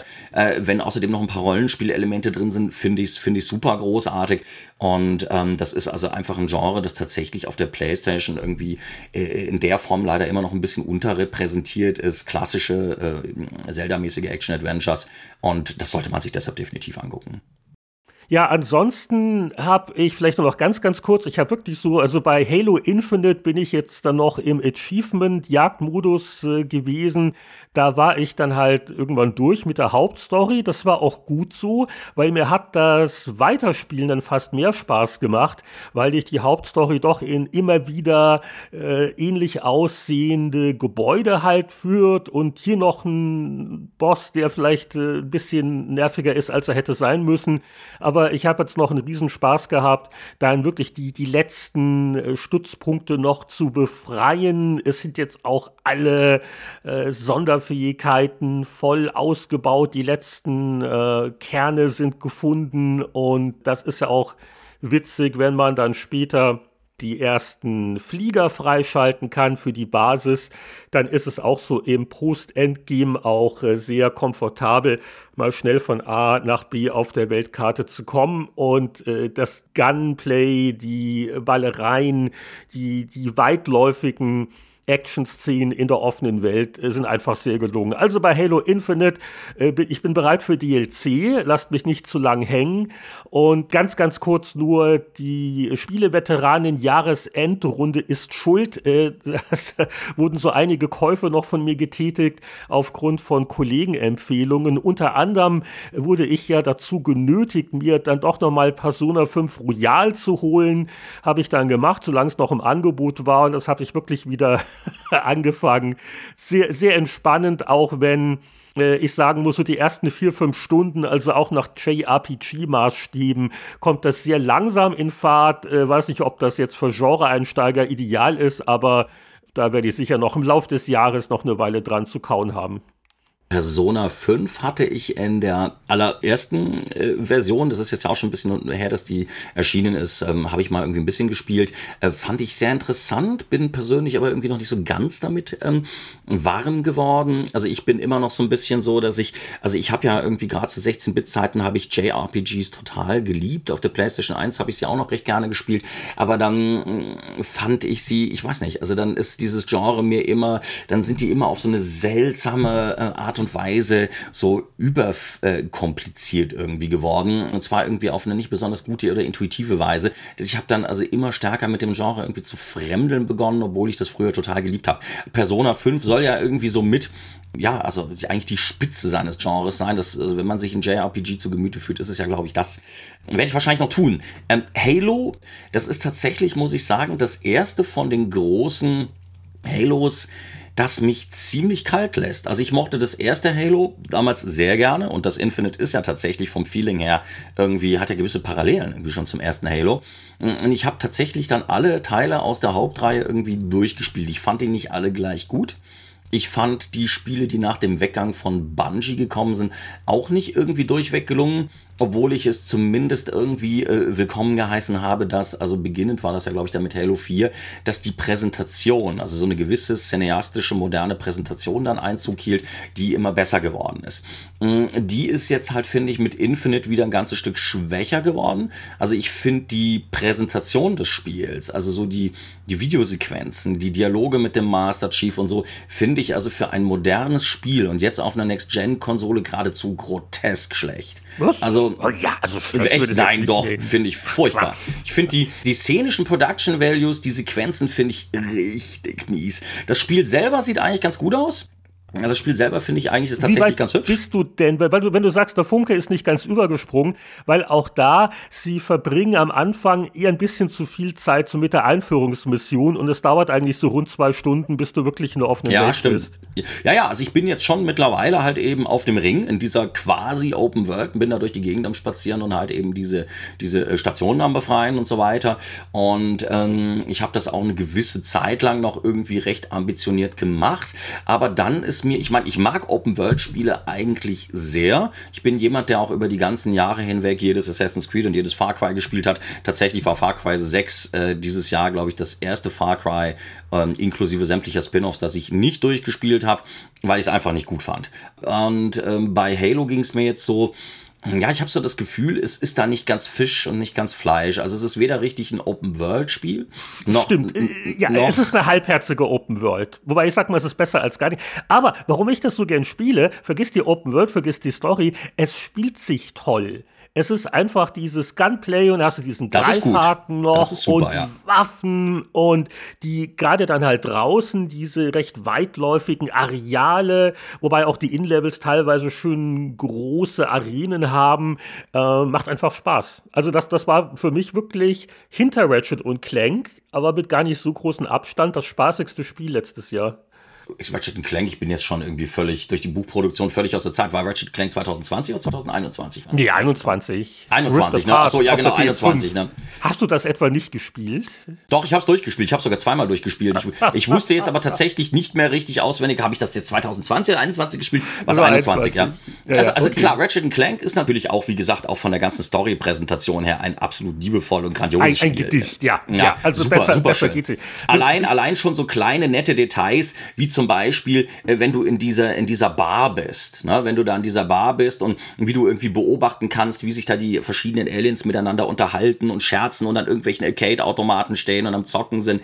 Super, super schön. Es hat so wahnsinnig viele liebevolle Details. Das ist recht, und es ist ja recht kurz und auch nicht besonders schwierig. Äh, das ist aber tatsächlich ein Spiel, das ich gerne mehr, mehrmals durchspiele. Das ist recht ähnlich, als würdest du einen geliebten Animationsfilm dir immer wieder reinziehen. Ja, ist auch in, in unserer Jahresendrunde gewürdigt worden. Also der Kollege Austinat, ich war nicht der Einzige, der hat es auch äh, als sein Spiel genannt. Gut, du würdest auch jetzt bestätigen, dass es Qualitäten hat. Ich finde das super schön. Ich finde das sehr, sehr super schön. Also und wie gesagt, bei Halo, obwohl ich die Reihe mochte, also irgendwie, ähm, also ja, das Gunplay, du hast recht, das ist super schön, super dynamisch. Das äh, erinnert mich, wie gesagt, vom Feeling her sehr stark an die ersten beiden Halos, finde ich sehr, sehr, sehr, sehr gelungen. Aber ich finde einfach äh, das Design dieser quasi Open World und äh, der ganze Rhythmus, das ganze Pacing, die ganze Geschwindigkeit, ähm, wann du wohin kommst, wie schnell du dich irgendwie wohin bewegst, wann du wieder in der Action drin bist und wann es von wo nach wo geht und finde ich nicht irgendwie nicht motivierend gelöst. Also das Spiel hat irgendwie abseits der Gunfights kein Tempo, das mich angesprochen hat. Das ist mir einfach, ich sag mal nach weiß nicht, nach äh, sieben, acht Stunden oder sowas ist es mir langweilig geworden. Ja. Hm, okay. Ja, schade, vielleicht. Ja, gut, aber gut ist ja so. ist ja alles Geschmackssache. genau. Ja, also für mich war es eine angenehme Überraschung, gerade weil ich äh, die letzten Halos also entweder gar nicht oder nur so wenig gespielt habe. Also da hast du viel mehr Serienkompetenz als ich. Und äh, vielleicht habe ich da auch weniger erwartet, aber irgendwie hat es bei mir ganz gut gefunkt. Gut, aber bevor wir uns hier jetzt noch zu sehr in weiteren Spielediskussionen verlieren, gucke ich auf die Uhr und äh, einen müssen wir aber noch äh, hier machen. Eine Frage zum Tage und wir haben ja einen Hörer, der Andreas Wander, der schickt uns ja immer wieder ganz, ganz leichte Fragen. Und ich habe eine besonders witzige hier noch rausgekramt aus dem Archiv, die du sicher souverän beantworten kannst. Also, gibt es ein Post-Gaming-Stress-Syndrom, also Titel, die euch heute noch aus dem Schlaf reißen. Also er meint das offensichtlich jetzt in negativer Hinsicht. Also nicht, weil wir sie so toll fanden, sondern weil die uns so genervt haben. Ähm, fällt dir da spontan was ein? Ich hatte neulich Übrigens erst bei der Zeitschriften Zeitreise so eine Erinnerung, weil ich äh, leichtsinnigerweise mal versucht hatte, einen Strategieguide für das Echtzeitstrategiespiel Empire Earth zu produzieren, das sich dadurch auszeichnete, dass es einen brutalen Schwierigkeitsgrad hatte, wo sich auch nichts irgendwie einstellen oder auch cheaten ließ. Da war ich, ja, das, das kam dem relativ nah. Also ich muss gestehen, also ich weiß, es ist ganz schwierig, das an einem irgendwie einzelnen Spiel festzumachen. Also ich ähm, habe insgesamt mit sehr, sehr, sehr, sehr, sehr, sehr schwierigen Actionspielen, die sehr stark auf ähm, ja, also wirklich so eine, eine, eine, wo du eben auf den Sekundenbruchteil genau auf etwas reagieren musst, zum Beispiel um Endgegner zu besiegen, wie das ja äh, eben zum Beispiel in den ganzen äh, Dark Souls ähnlichen Spielen ähm, der Fall ist. Damit habe ich ganz starke Probleme. Das gebe ich auch unumwunden zu. Ich war bis zum dritten, vierten Lebensjahr auf der linken Seite gelähmt und ich hatte dadurch, äh, äh, das ist dann halt so durch Weitergymnastik und Therapie ist das in den, hat man das im Griff bekommen. Das sieht man mir heute nur noch gelegentlich irgendwie an, wenn ich müde bin und wenn ich rede, ist bei mir so Sylvester Stallone-mäßig der linke Mundwinkel irgendwie so ein bisschen runterhängt. Ansonsten sieht man mir das nicht an. Das hat aber zur Folge, dass meine Reflexe was ich mit Reflexen nicht so gut bin. Ich bin witzigerweise zum Thema Video- und Computerspiele gekommen über diese Erkrankung, weil man damals äh, meiner Mutter irgendwie empfohlen hatte, geben Sie dem irgendwie Videospiele, dann kann er seine Reflexe und seine Auge-Hand-Koordination trainieren. So bin ich zu Games Echt? gekommen. Ja, da, das ist so. ja vor allen Dingen, vor allen Dingen zu der Zeit, das ist ja ein paar Jahre her, da war das ja relativ progressiv, sowas vorzuschlagen. Absolut, ganz genau. Das ist damals von einem äh, Kinderarzt, von einem Kinderarzt war meine Mutter herangetragen worden. Da war das ja noch eher so diese, diese eben eher noch so die Telespiele als Videospielecke ja. sozusagen. Und genau, genau, das ist, äh, hat man aber irgendwie meinen Eltern empfohlen. Mein Vater fand das irgendwie nicht so toll. Der hat bei der IBM gearbeitet, war eigentlich auch IT-Fachmann, aber äh, der hat sehr stark mit der Vorstellung gefremdelt, dass man mit Computern, dass man sowas zum Spielen kauft, fand der doof. Meine Mutter war da irgendwie progressiver, die hat sich dann da auch durchgesetzt. Und ähm, dann habe ich dann irgendwie Videospiele und äh, Computerspiele irgendwie bekommen. Und genau, also tatsächlich zum Therapieren dieser Sache. Das heißt, ich habe dann meine Auge-Hand-Koordination damit sehr gut aufarbeiten und verbessern können. Und äh, trotzdem sind sehr, sehr, sehr, sehr schwierige Vertikal- und Horizontal-Shooter damals, die ich auch durchaus geliebt habe, oder eben so Plattform-Action-Spiele, haben äh, an mich, war für mich eine ziemliche Herausforderung, weil mir diese Reflexe irgendwie gefehlt haben. Und ich habe hm. diese Spiele immer nur durch reine Hartnäckigkeit gelöst. Wenn ich sie gelöst habe durch reine Hartnäckigkeit, indem ich eine Stelle, die ein anderer vielleicht zehnmal gemacht hat, um sie zu lösen, dann irgendwie 500 Mal gemacht habe. Ja, bis zum Erbrechen. Und da gibt's natürlich irgendwie Spiele, klar, da kann ich mich natürlich schon auch dran erinnern, also die dann sehr, sehr, sehr, sehr hart für mich waren. Aber die, die, die Frage geht, glaube ich, in eine Richtung. Interpretiere ich jetzt mal, weil es ist ja so, wenn man was freiwillig spielt, du weißt, was ich meine, wenn ich halt weiß, das Genre, das mag ich nicht, dann spiele ich das halt erst gar nicht. Aber was ich jetzt denke, sind halt Ich mochte das Genre, ich konnte es noch nicht. Wo du, wo du Spieletester bist und du musst jetzt was testen und du hast eine Deadline. Darauf wollte ich jetzt hinaus. Ja, ah, genau, genau, genau, genau. Ja, ja, ich hatte, ich hatte, das war noch relativ am Ende, äh, Quatsch, am Anfang irgendwie meiner, meiner äh, Games-Redakteurskarriere. Ich bin ja 1994 eingestiegen bei der, bei der Manic und da, das war, ich habe noch so die, die, die, das letzte Zucken, noch die letzten Zuckungen der 16-Bit-Zeit als Spieleredakteur noch mitbekommen. Na, da, da kam ja noch so auch noch bis 95 in 96, als die Playstation-Zeit schon anfing, noch Neuerscheinungen. Und ich glaube, 94, einer meiner ersten herausfordernden Tests war, glaube ich, die damals die PAL-Version von, war das die PAL-Version? Egal, es war Hagane auf dem Super Nintendo, wo du irgendwie, das haben wir auch in unserem Super Nintendo Pixelbuch drin, wo du eben mit diesem Hightech-Samurai. Ich habe den Namen ha gar nicht richtig. Hagane, H-A-G-A-N-E, Hagane wo du eben mit so einem Hightech ähm, Samurai äh, durch eine so so eine so eine seine das ist so eine Kombination von sehr folkloristischer ja folkloristisch japanischer Kulisse und eben so einer Hightech japanischen Kulisse. Es, es, hat vielleicht so ein kleines bisschen was irgendwie von Shinobi, hat aber eben sehr viel äh, diffizilere, schwierigere noch äh, Jump'n'Run Parts äh, äh, mit drin und ist auch insgesamt irgendwie schwieriger. Und da äh, kann ich mich noch dran erinnern. Ich habe damals kurz bevor dieser Test begann, habe ich mir in äh, weil ich total übermüdet war in der stressigen Produktionsphase mit dem Brotmesser meinen linken Daumen so zum Drittel abgesägt. abgesägt? Ich habe irgendwie so Brot geschnitten, den Daumen mir dabei so. fast selbst amputiert und dann das so war, völlig das war keine Absicht. Nee, nee, keine Absicht, das war obwohl ich das dann das kommt nämlich gleich, das fast unterstellt bekommen habe im Winnies Editorial damals.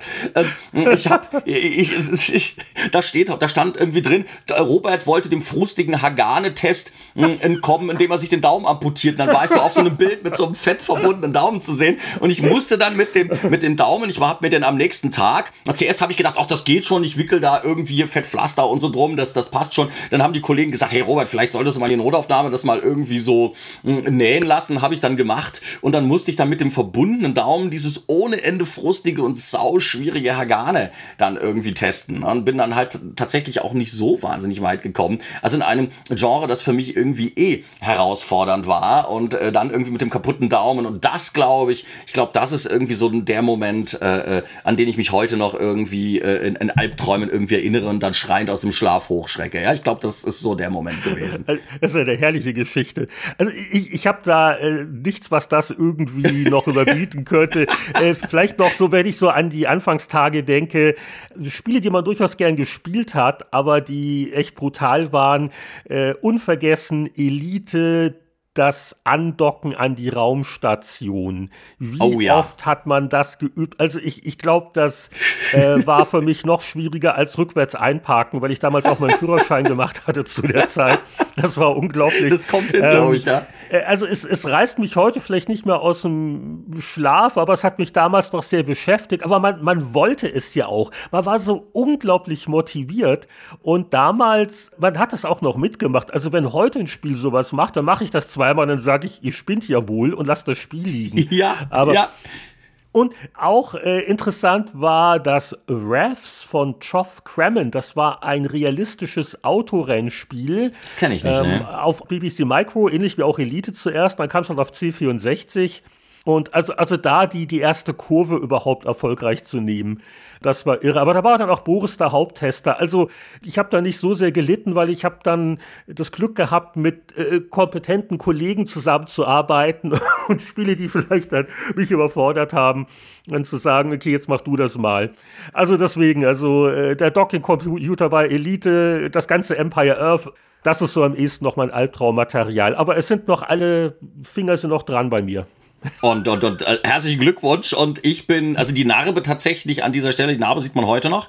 Und äh, ja. Damit die, kann man die Mädels beeindrucken. Siehst du die Narbe? Ja, da habe ich damals, naja gut, vielleicht. Der harte Gamer, genau. Ja, ich bin und, und ich bin tatsächlich froh, ähm, dass ich also jetzt, also zur Hochzeit dieses Dark Souls Subgenres in keiner Spieleredaktion sitze, wo ich äh, strikt Spiele diesem Genre testen muss. Also ich habe irgendwie schon mal hier für den, für die eine oder andere Seite, das eine oder andere Medienagentur irgendwie mal einen Test äh, in diesem Genre irgendwie geschrieben. Aber ähm, ich muss gestehen, obwohl ich diese Spiele vom Genre her und von der, vom Ambiente, von der ganzen Atmosphäre, die sie verströmen, unglaublich sexy und interessant finde, ähm, es, es, es ist für mich wirklich ein absolutes Foltergenre und ich bin froh, dass ich diese Titel nicht unbedingt spielen oder testen muss. Es ist einfach zu hart. Das sollen die jungen Leute mal machen, ne? Ja. Wir beschäftigen uns eher mit niedlichen Disney Jump'n'Runs aus den frühen 90ern. Es wird Zeit für unser altes Spiel. Nicht, dass das viel einfacher wäre.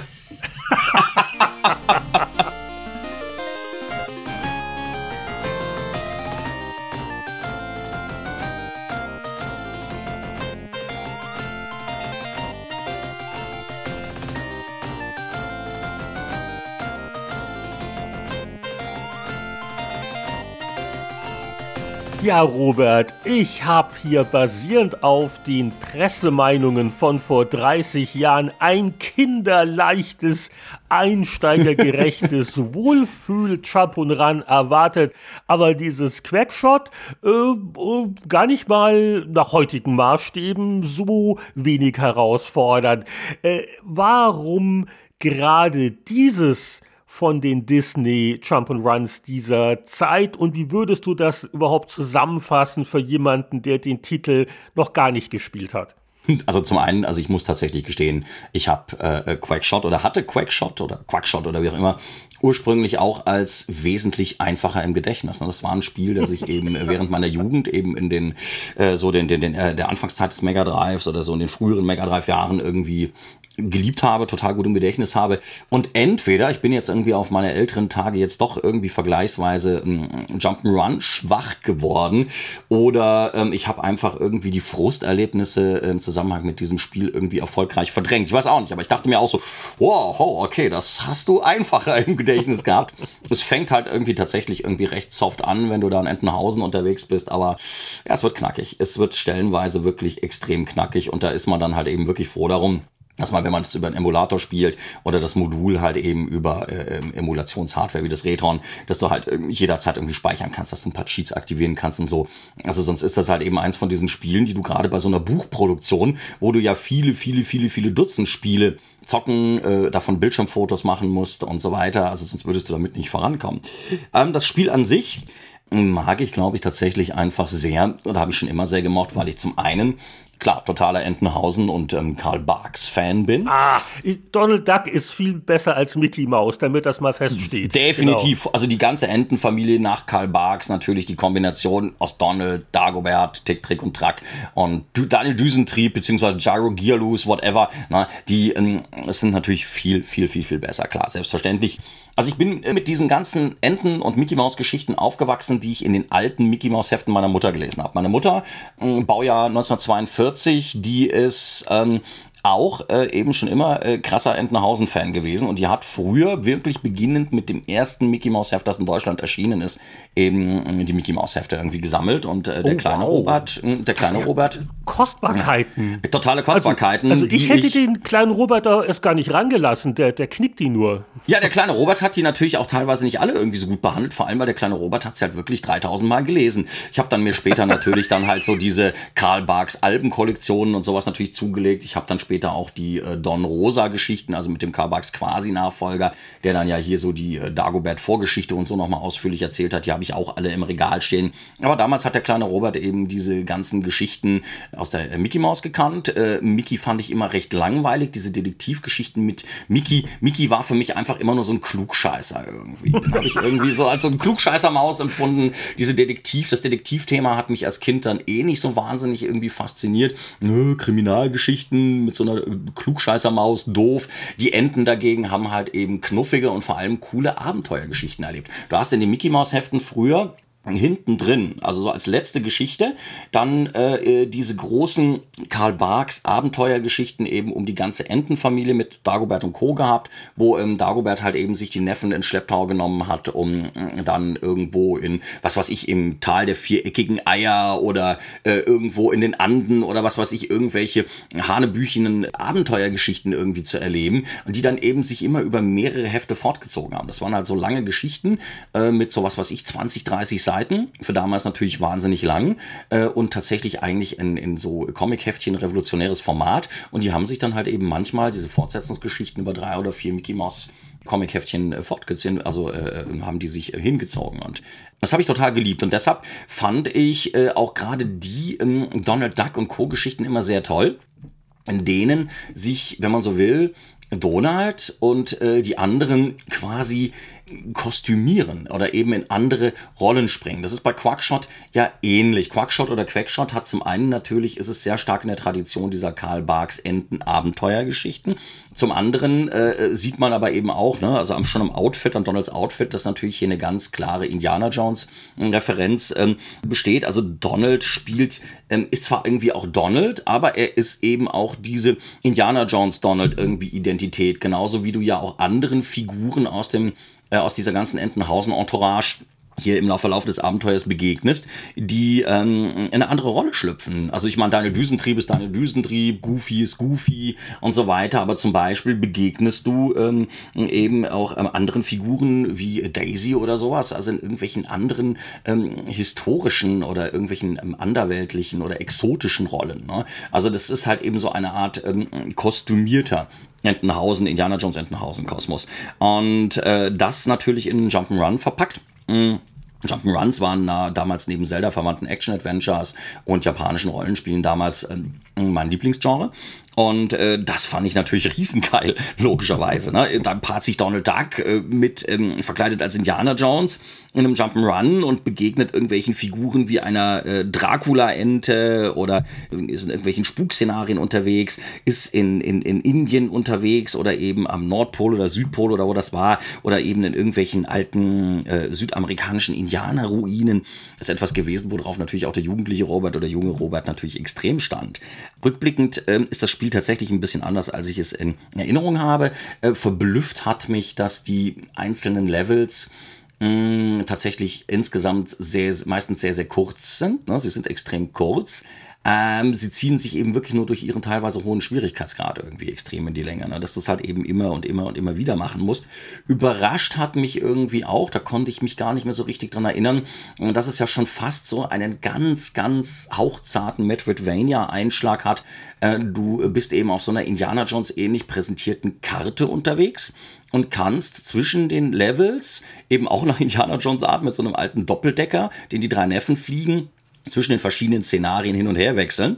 Und ähm, du brauchst aber eben um in manche neue, noch unerschlossene Regionen äh, des einen oder anderen Levels vordringen zu können, brauchst du unter Umständen irgendein Tool oder irgendein Aufrüstding für deine, für deine Knarre, für deine Waffe oder eine neue Waffenfunktion oder eben irgendeinen Schlüssel, ja, um in neue Levelregionen hin vor, äh, also vordringen zu können. Das heißt, es kann sein, du bist irgendwie in einem einen Level unterwegs und denkst, du bist bald durch und dann kommst du an der Pforte zu irgendeinem Gebäude an, wo dir gesagt wird, nee, du kannst hier nur rein, wenn du das oder das Item hast. Also musst du wieder ähm, entweder durch den Level zurück oder musst zu einem Punkt im Level, wo du des, den Doppeldecker mit den Neffen rufen kannst, um abzuheben. Und dann musst du vielleicht in irgendeinen anderen Level, in dem du äh, vorher schon mal drin warst, irgendwie nochmal rein um irgendwas zu holen und dann später wieder da äh, weiter vordringen zu können. Und dann holst du dir da wieder irgendwas, dass du in einem anderen Level, in dem du auf der Karte vorher nicht weitergekommen bist. Was relativ nett ist, dass wenn du diesen Punkt erreichst, wo es eben nicht weitergeht, dann setzt Donald ein Fähnchen. Du kannst dann später genau. an den Punkt schnell wieder hinreißen. Aber was es dann doch nicht gibt, äh, ist halt irgendeine Art von Speicherfunktion. Also die ja, genau. Passwörter zumindest, die waren doch damals schon in Mode und das hätte ich mir vielleicht gewünscht, dass man auf die Art und Weise seinen Zwischenfortschritt speichert. Weil wenn du innerhalb einer Partie deine Leben verbrauchst, dann fängst du auch nicht wieder ganz von vorne an. Dann sind die freigeschalteten Schauplätze ja immer noch da. Aber wenn das äh, Mega Drive ausgeschaltet wird, du fängst wieder von vorne an, dann, ist es weg. So war das halt damals. Genau, und das ist halt für so ein umfangreiches und komplexes Spiel halt echt ziemlich hart. Ne? Ja. Also, äh, weil du ja auch eben, wie gesagt, so vielschichtige Bewaffnung hast. Also du fängst ja an, also ähm, mit so einer, mit so einer, mit so einer Pümpelpistole, mit ja, der oder, das dass du überhaupt eine Bewaffnung hast, das muss man auch nochmal betonen. Guter Punkt, ja. Weil gerade bei der ersten Zusammenarbeit von Sega und Disney, Castle of Illusion, natürlich Mickey Mouse die heilige Kuh. Da hat Disney auch schon sehr darauf geachtet, dass das nicht gewalttätig wird und Mickey kann ja nicht auf irgendwelche Gegner schießen. ist ja völlig undenkbar.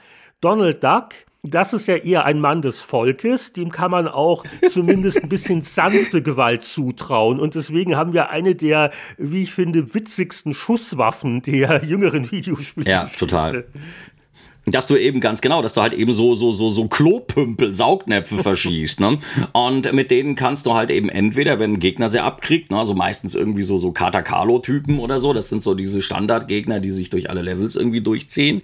Ähm, wenn du die irgendwie beschießt, dann werden die eben gelähmt und kannst du halt irgendwie dran vorbeigehen, weil genau, weil diesen klassischen Mario-mäßigen Jump'n'Run Podex Hupfer auf den Kopf, um die irgendwie hier von der Platte zu putzen, gibt's nicht. Das heißt, du kannst anfangs eben, das ist eine reine Lähmungswaffe, kannst diese Gegner irgendwie auch nicht beseitigen oder loswerden, kannst sie nur lähmen und später kriegt dieser Pümpel dann eben noch die Funktion, dass du ihn zum Klettern benutzen kannst. Das heißt, wenn du diesen, wenn der Pümpel sich halt eben an einer Wand festsaugt, dann bleibt er für ein paar Sekunden ne, mit, mit, mit dem vibrierenden Holzstecken hinten dran und dann kannst du eben auf den Holzstecken drauf hüpfen und dann hüpfst du noch mal ein Stück höher und hinterlässt noch mal einen Pümpel und springst da drauf und kannst dich dann halt so hochpümpeln an, an den Wänden hocharbeiten. Was, was teilweise später in manchen Levels auch recht haarig wird, wenn zum Beispiel plötzlich irgendwie die linke Wand auf dich zukommt und dich irgendwie zerquetschen will und du musst ganz schnell im perfekten Rhythmus springen, pümpel, springen, pümpel, springen, pümpel, um dich rechtzeitig nach oben zu arbeiten, damit die du dich zerquetscht kann ich mich auch erinnern.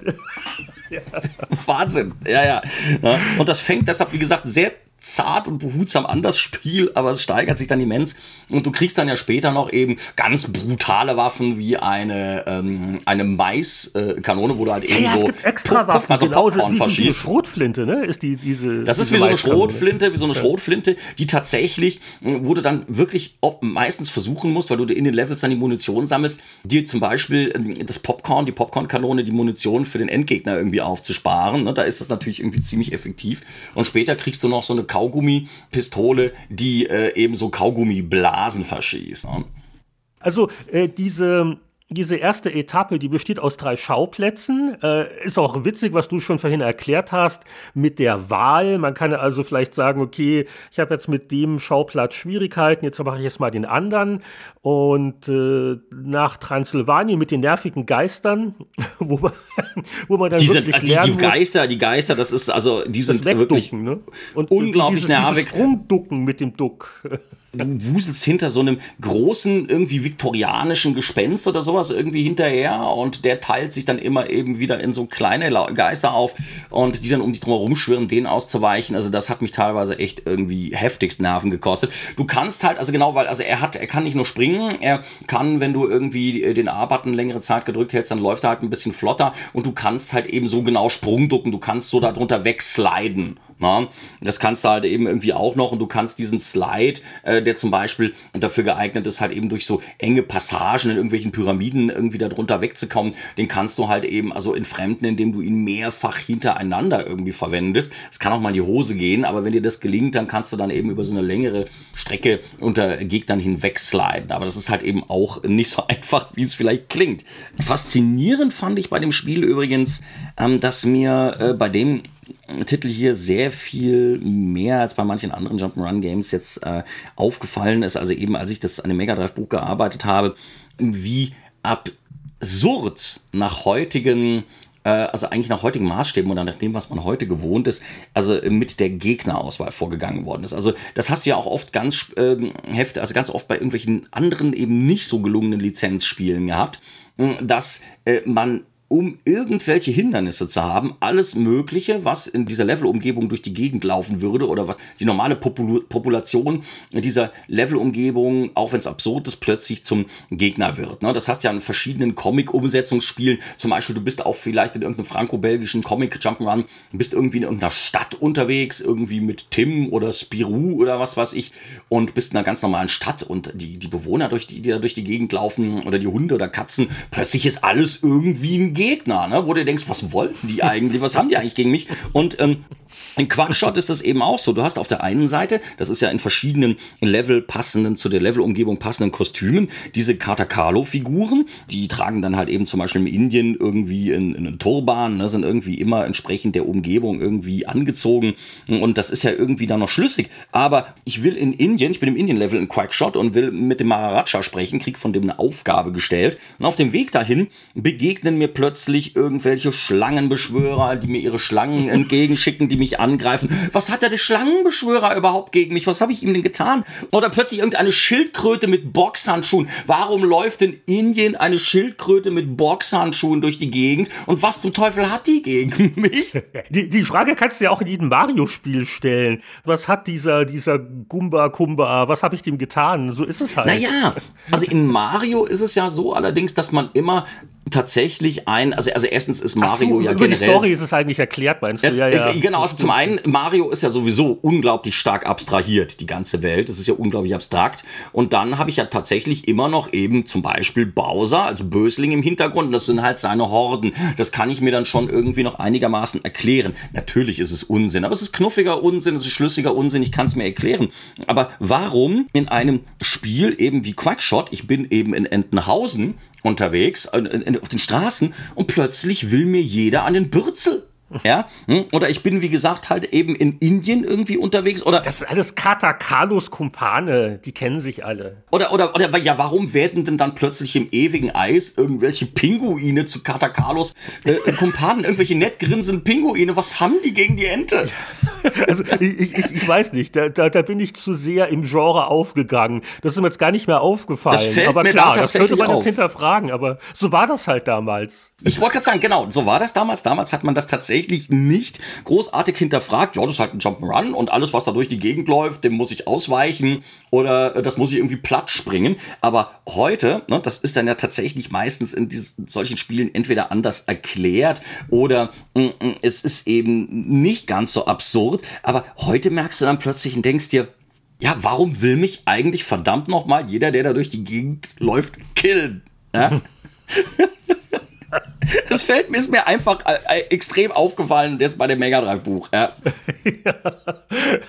Aber weil wir vorhin so schön über Donalds äh, Steuerungsrepertoire gesprochen haben und die Pümpelknarre, sehr witzig und auch sehr charaktertypisch ist das mit den, was sind das, Chili-Schuten, die man aufsammelt. Und wenn man genug beisammen hat, dann kriegt Donald seinen Wutanfall. Dann kriegt er seine Wut, ja, und genau. dann rast man einige Sekunden lang unverwundbar durch den Level und haut alles weg, was sich einem in den Weg stellt. Auch so, so eine nette Kleinigkeit, wo man schon merkt, dass sie mit einer gewissen Liebe zur Vorlage an die Sache rangegangen sind. Das finde ich aber generell, also auch bei den Animationen, auch in den anderen Disney äh, Jump'n'Runs oder eben Mickey und Donald und Co. Jump'n'Runs teilweise sehr schön. Ich meine, wenn man sich so Spiele anguckt wie Castle of Illusion, da ist ja irgendwie jetzt wirklich nur der Mickey der Star, dann gibt's ja noch das World und das sehr viel einfachere, übrigens sehr, sehr, sehr, sehr, sehr viel einfacher als Castle of Illusion und auch sehr viel einfacher als Quackshot.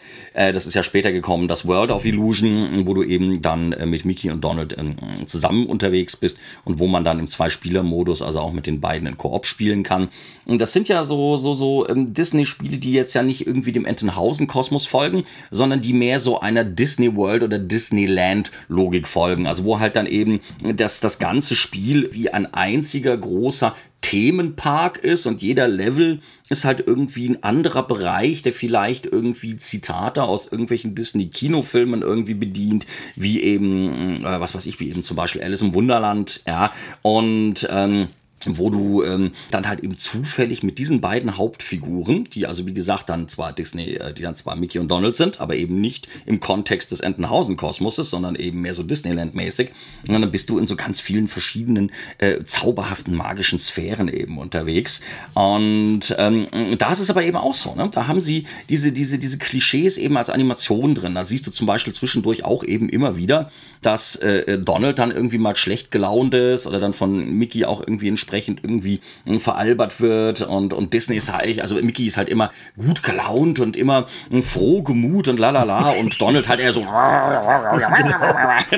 ja, das ist, das ist schon auch süß. Also da merkst du, und der Witz ist ja, diese Spiele sind ja nicht von Disney selber entwickelt worden. Disney hat das ja damals in erster Linie über Lizenzpartner gemacht. Und in dem Fall eben, diese Spiele sind ja von Sega entwickelt worden. ne? Ich meine, Castle of Illusion, Quackshot, World of Illusion, diese Games ähm, sind äh, von, von, von Sega entwickelt worden. Ne? Auf dem Super Nintendo gibt's dann ja noch Spiele zum Beispiel, die von Capcom entwickelt worden sind.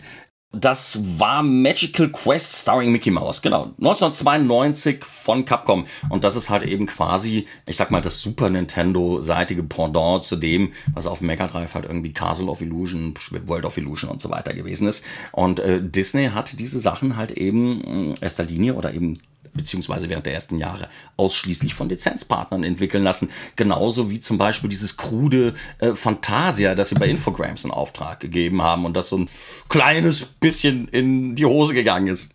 da geht ja die Geschichte so, dass äh, das zwar veröffentlicht worden ist, aber dann ist Disney eingefallen, dass sie eigentlich auf Basis des Fantasia-Zeichentrickfilms gar keine Lizenzsachen machen wollten. Und dann wurde das auch nicht weiter produziert. Oder Ja, genau. war das eine Ausrede? War das eher, dass allen es so peinlich war, dass ausgerechnet Infogramm, die hatten ja damals schon nicht den besten Ruf, ne? Also Grafik hui, aber spielerisch waren deren Sachen oft sehr bescheiden zu der Zeit. Und äh, die hat mal das Phantasiaspiel machen lassen und das, das spielte sich einfach schlecht. Ne? Das war vom gesamten Balancing her eine totale Gurke. Ne? Das ist irgendwie, glaube ich, irgendwie echt von auch von ganz, ganz, ganz, ganz wenigen Leuten, ein, zwei, drei Leuten irgendwie zusammengefummelt worden. Ich weiß es irgendwie nicht mehr genau.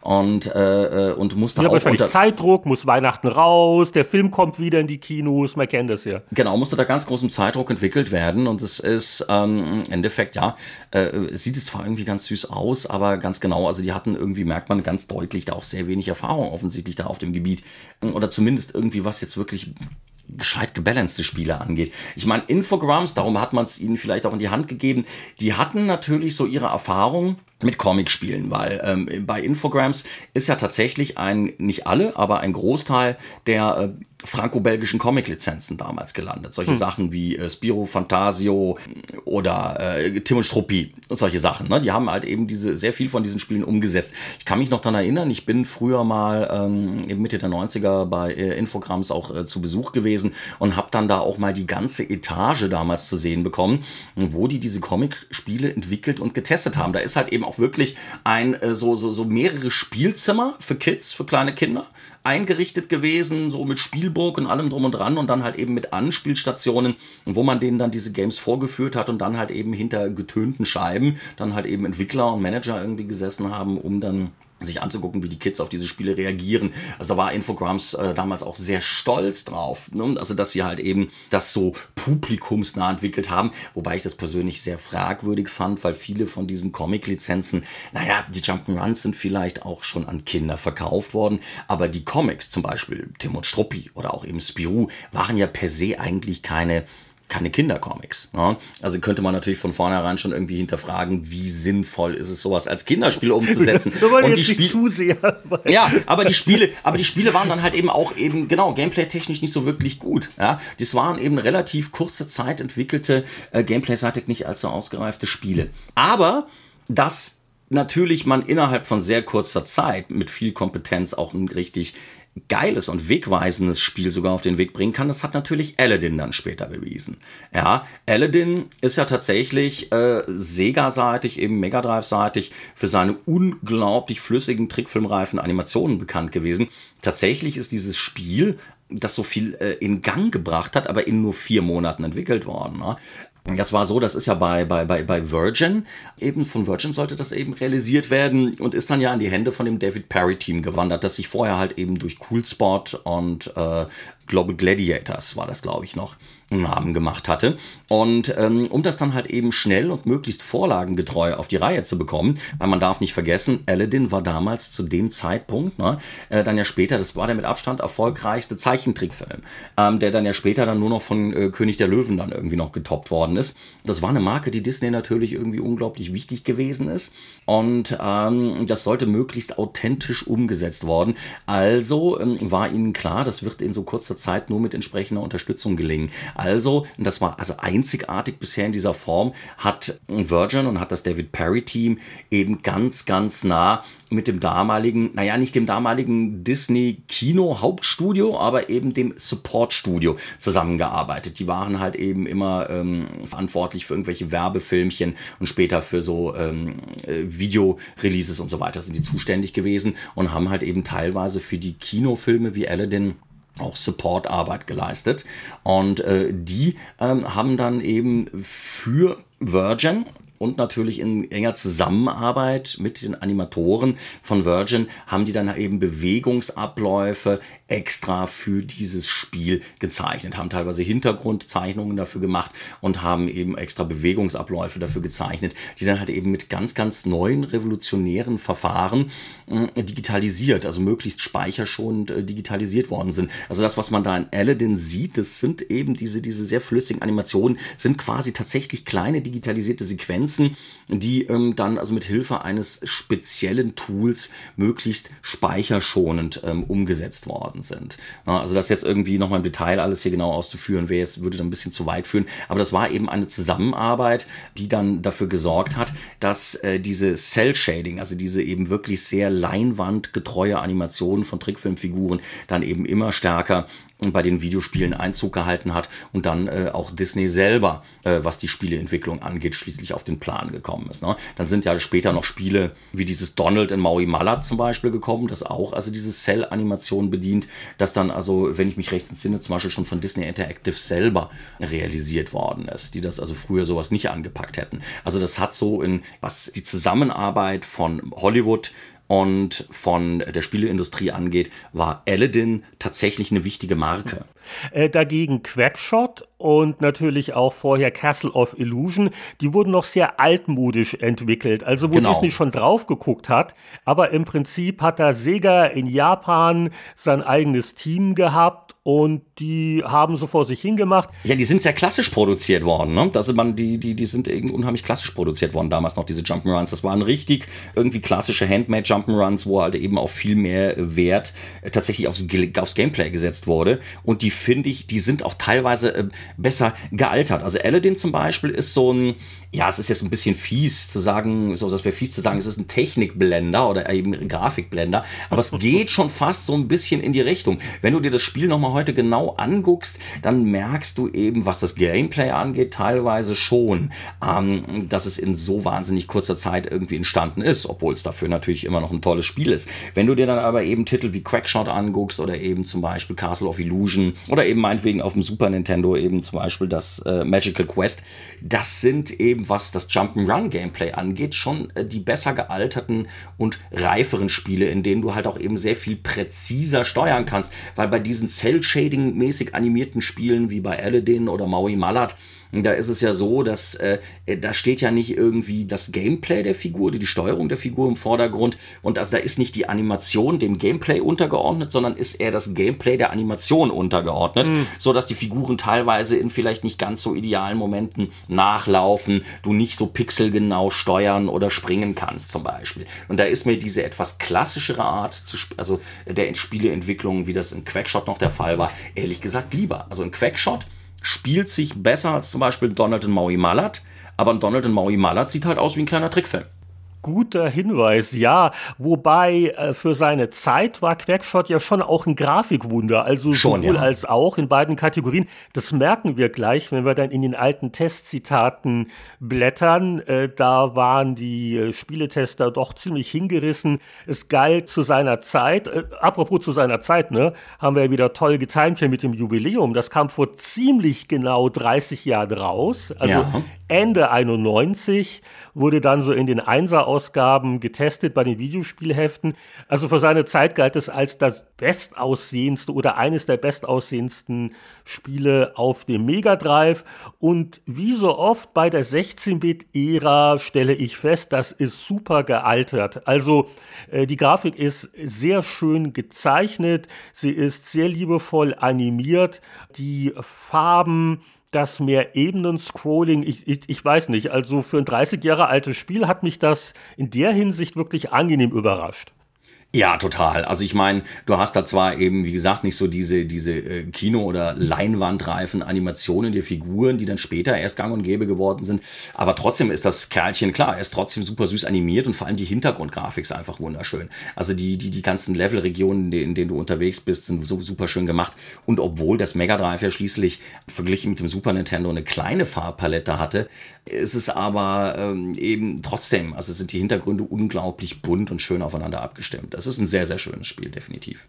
Ja. Und es, es spielt sich einfach gut. Also abgesehen davon, dass ich aus heutiger Sicht eher ein bisschen auch mal grummle über den Schwierigkeitsgrad ab einem gewissen Punkt, aber so mit dem Emulator. Und es ist ja auch nicht bei Mega Drive Mini dabei. Da ist, äh, ich glaube, Castle of Illusion, ne? Also es sind schon Disney-Sachen dabei. Ja, ja. Also lizenztechnisch wäre es vielleicht gegangen, aber das äh, Quackshot aus irgendwelchen Gründen leider nicht eingebaut. Ich habe es aber tatsächlich vermisst. Ne? Also es ist eben von diesen ganzen Disney-Lizenztiteln auf dem Mega Drive, also wenn man es jetzt Lizenztitel nennen will, sie sind ja von Sega entwickelt worden, aber eben unter Disney-Lizenz, ähm, ist es tatsächlich mein Lieblingsspiel. Definitiv. Es ist vielleicht nicht das allerschönste World of Illusion, das danach kam, ist noch eine ganze Ecke schöner, aber es ist insgesamt, finde ich, das rundeste Spiel, das abenteuerlichste Spiel, das interessanteste Spiel. Es passiert einfach am meisten irgendwie. Äh, sag mal, erinnerst du dich noch an das Parallelspiel The Lucky Dime Caper für Master System? Das habe ich mir auch noch mal kurz angeguckt und da war ich jetzt nicht ganz so begeistert. Also die Geschichte war wohl die, dass sie bei Sega wirklich das Mega Drive ausnutzen wollten und haben dann gesagt, pass auf, hier, das Team macht eine 8-Bit-Version für Master System, aber die kriegt auch einen eigenen Namen. Stimmt, ich erinnere mich, ja. ja und das ist richtig bockschwer. Also nach heutigen Maßstäben. Ich glaube, du kannst einmal kannst du berührt werden, dann bist du noch nicht ganz tot, dann ist nur dein Hammer weg und bei der zweiten Berührung bist du komplett tot. Und da ist ein Spiel wie Quackshot doch relativ milde. Da hast du so, wie viel sind das so, so zehn Lebensenergiepunkte, sowas in der Richtung. Und wenn du halt mal berührt wirst, dann verlierst du ein paar. Aber äh, also man hat noch eine Chance, man kann Fortschritt machen. Man findet ja vielleicht auch ein leckeres Extra, das das wieder auffüllt.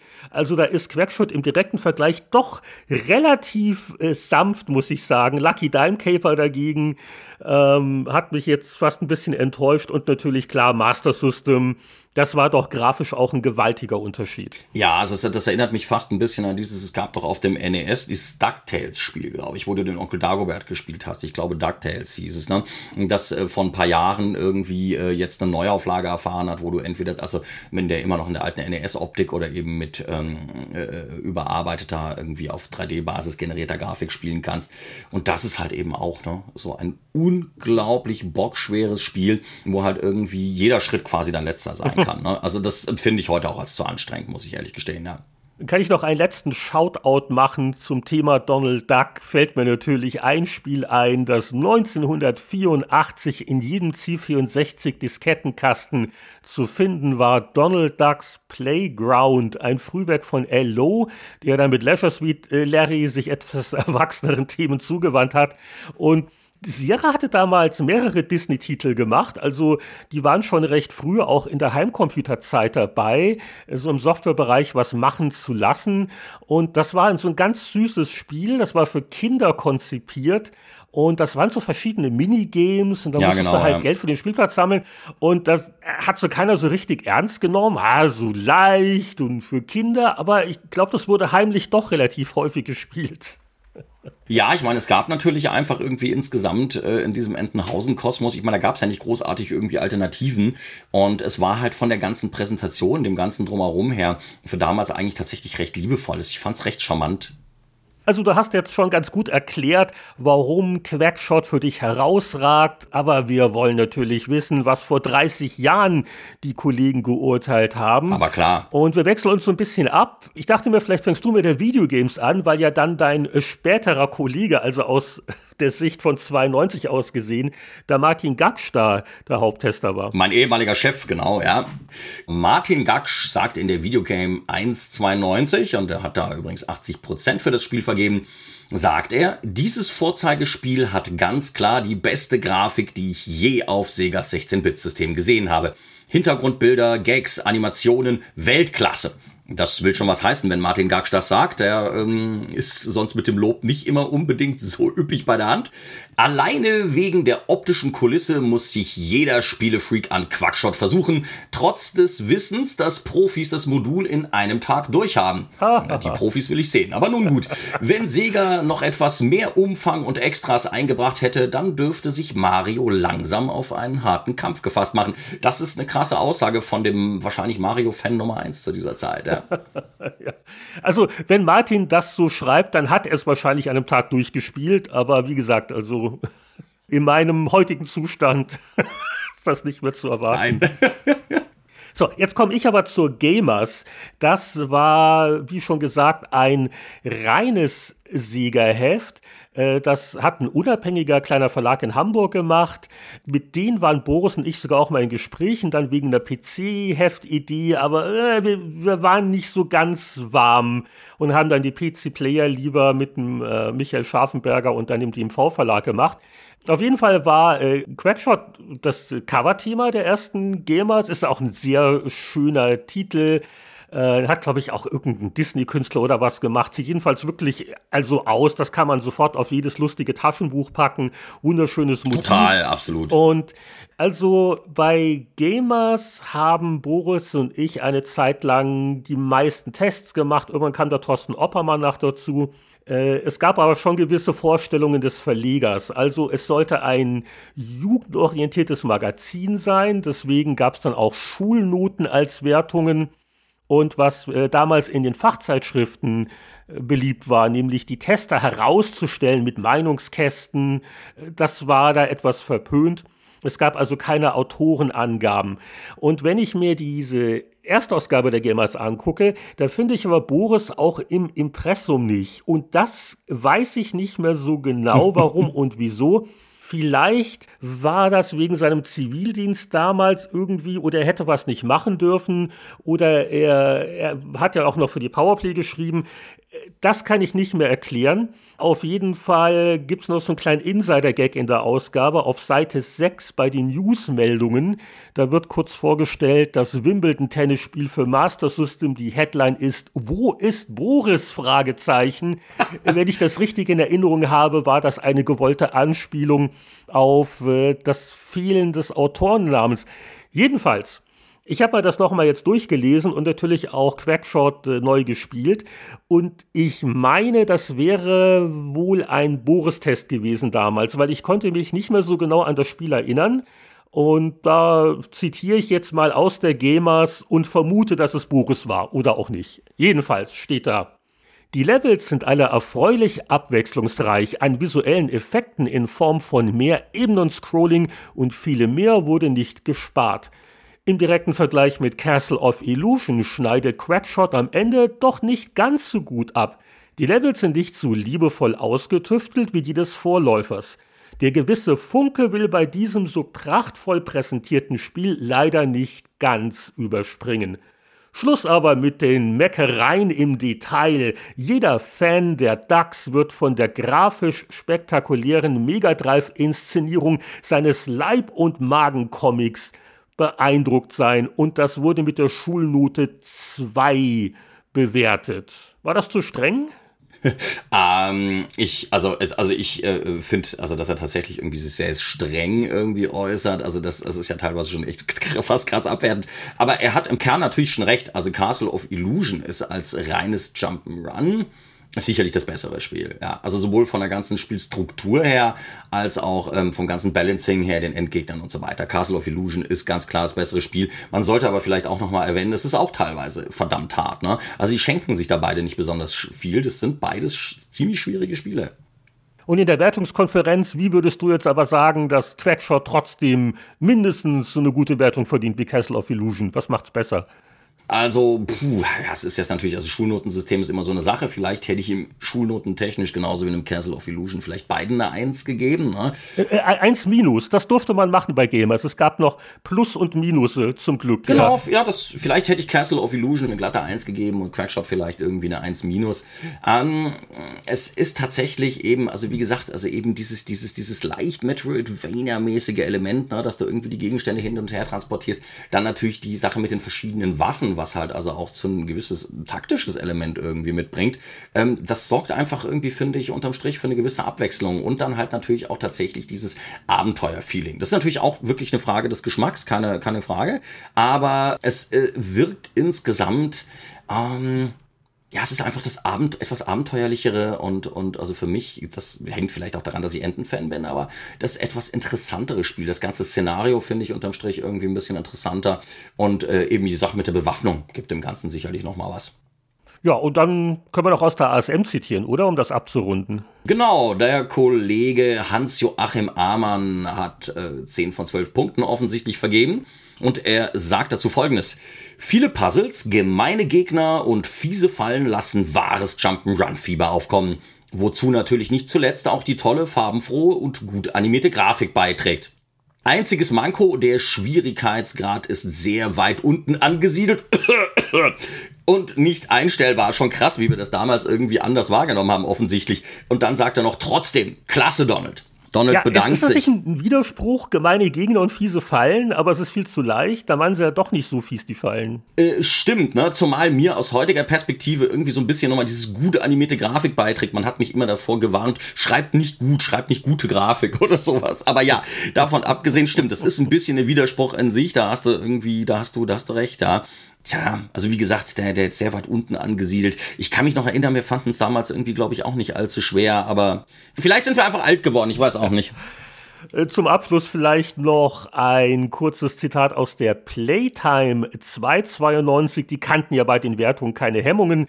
Äh, da gab es also 92 Prozent für Quackshot und äh, der Tester, der Stefan Gnad, war wohl auch ein Donald Duck-Versteher. Der schrieb, die Steuerung des Heldenerpels erweist sich als völlig unkompliziert und bedarf nur einer sehr kurzen Eingewöhnungszeit. Quackshot besticht in erster Linie durch die brillante Grafik und die sagenhafte Animation.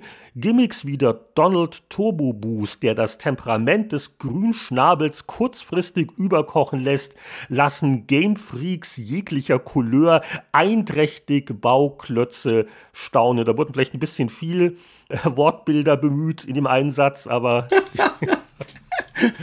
ja. Vor allen Dingen Grünschnabel, warum Grünschnabel? Ne? Einfach nur um den Schnabel unterzubringen, oder? Egal. Ja, genau. Ähm, ja. Macht zwar ne? keinen Sinn, aber ach, ja. vor 30 Jahren. Aber 92 Prozent für ein, für, für ein Mega Drive Spiel oder für so ein Sega Game ist natürlich für die damalige Zeit tatsächlich echt ganz schön viel. Das hat man selten gefunden, weil ja immer so ein bisschen so äh, meistens die Presse immer so einhellig irgendwie der Meinung war, ja, so die besten Jump'n'Runs, die kommen eben von Nintendo, das ist irgendwie Mario und das sind die Dinger, die halt dann so über 90 angesiedelt sind und äh, ja, und so ein, so ein, so ein, so ein Sega Mega Drive Spiel kann zwar lustig sein, aber das schafft dann halt irgendwie mal so in die 80er oder so, aber nicht in die 90er so ungefähr, ne? Das ist echt eine hohe Wertung für die für, für einen Sega Jump'n'Run für die damalige ja, Zeit. Wobei, wie gesagt, also die, was die Playtime zu der Zeit so alles äh, mit einer 9 vorne dran geadelt hat. Die waren da hemmungsloser, Man ja. soll sich nicht zu viel drauf einbilden. Ja, stellt sich eigentlich nur noch die Frage, was schreibt denn der Bannert selbst in seinem neuen Pixelbuch über Quackshot und Co. Nach dem Motto, ein Bild sagt mehr als tausend Worte, hast du uns eine wunderschöne Leseprobe gemacht, die man einfach so downloaden kann auf spieleveteranen.de. Schaut euch bitte den Blogpost für diese Episode an, da ist der Link und das ist jetzt nicht nur die Doppelseite zu Quackshot, auch äh, Castle of Illusion, World of Illusion und äh, das angesprochene Maui Mallard ist dabei und Aladdin hast du auch nochmal und vor allen Dingen sieht man da, äh, wie viel Mühe ihr euch da echt mit den Bildern gegeben habt. Also ich habe ja vor 30 Jahren auch öfters mal Screenshots ausgesucht und also die, die Qualität und die Anordnung habt ihr echt schön gemacht.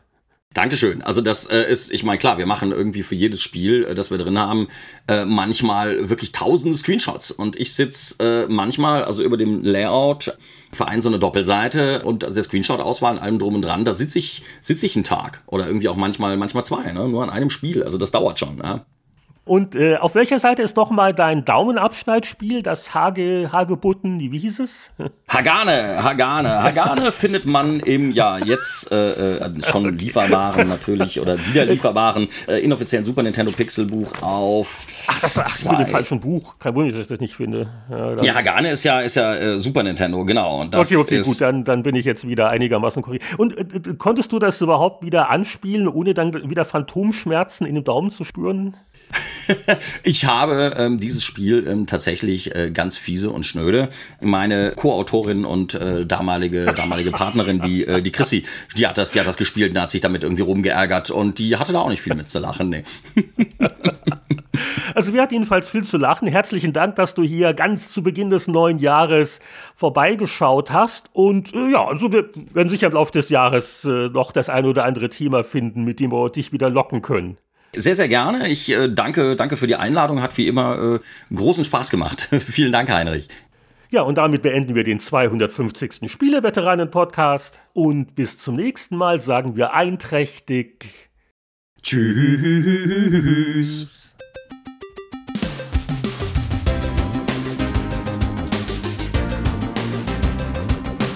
Das war Spieleveteranen Podcast 250 mit dem Donaldologen und Pixelspieler Robert Bannert.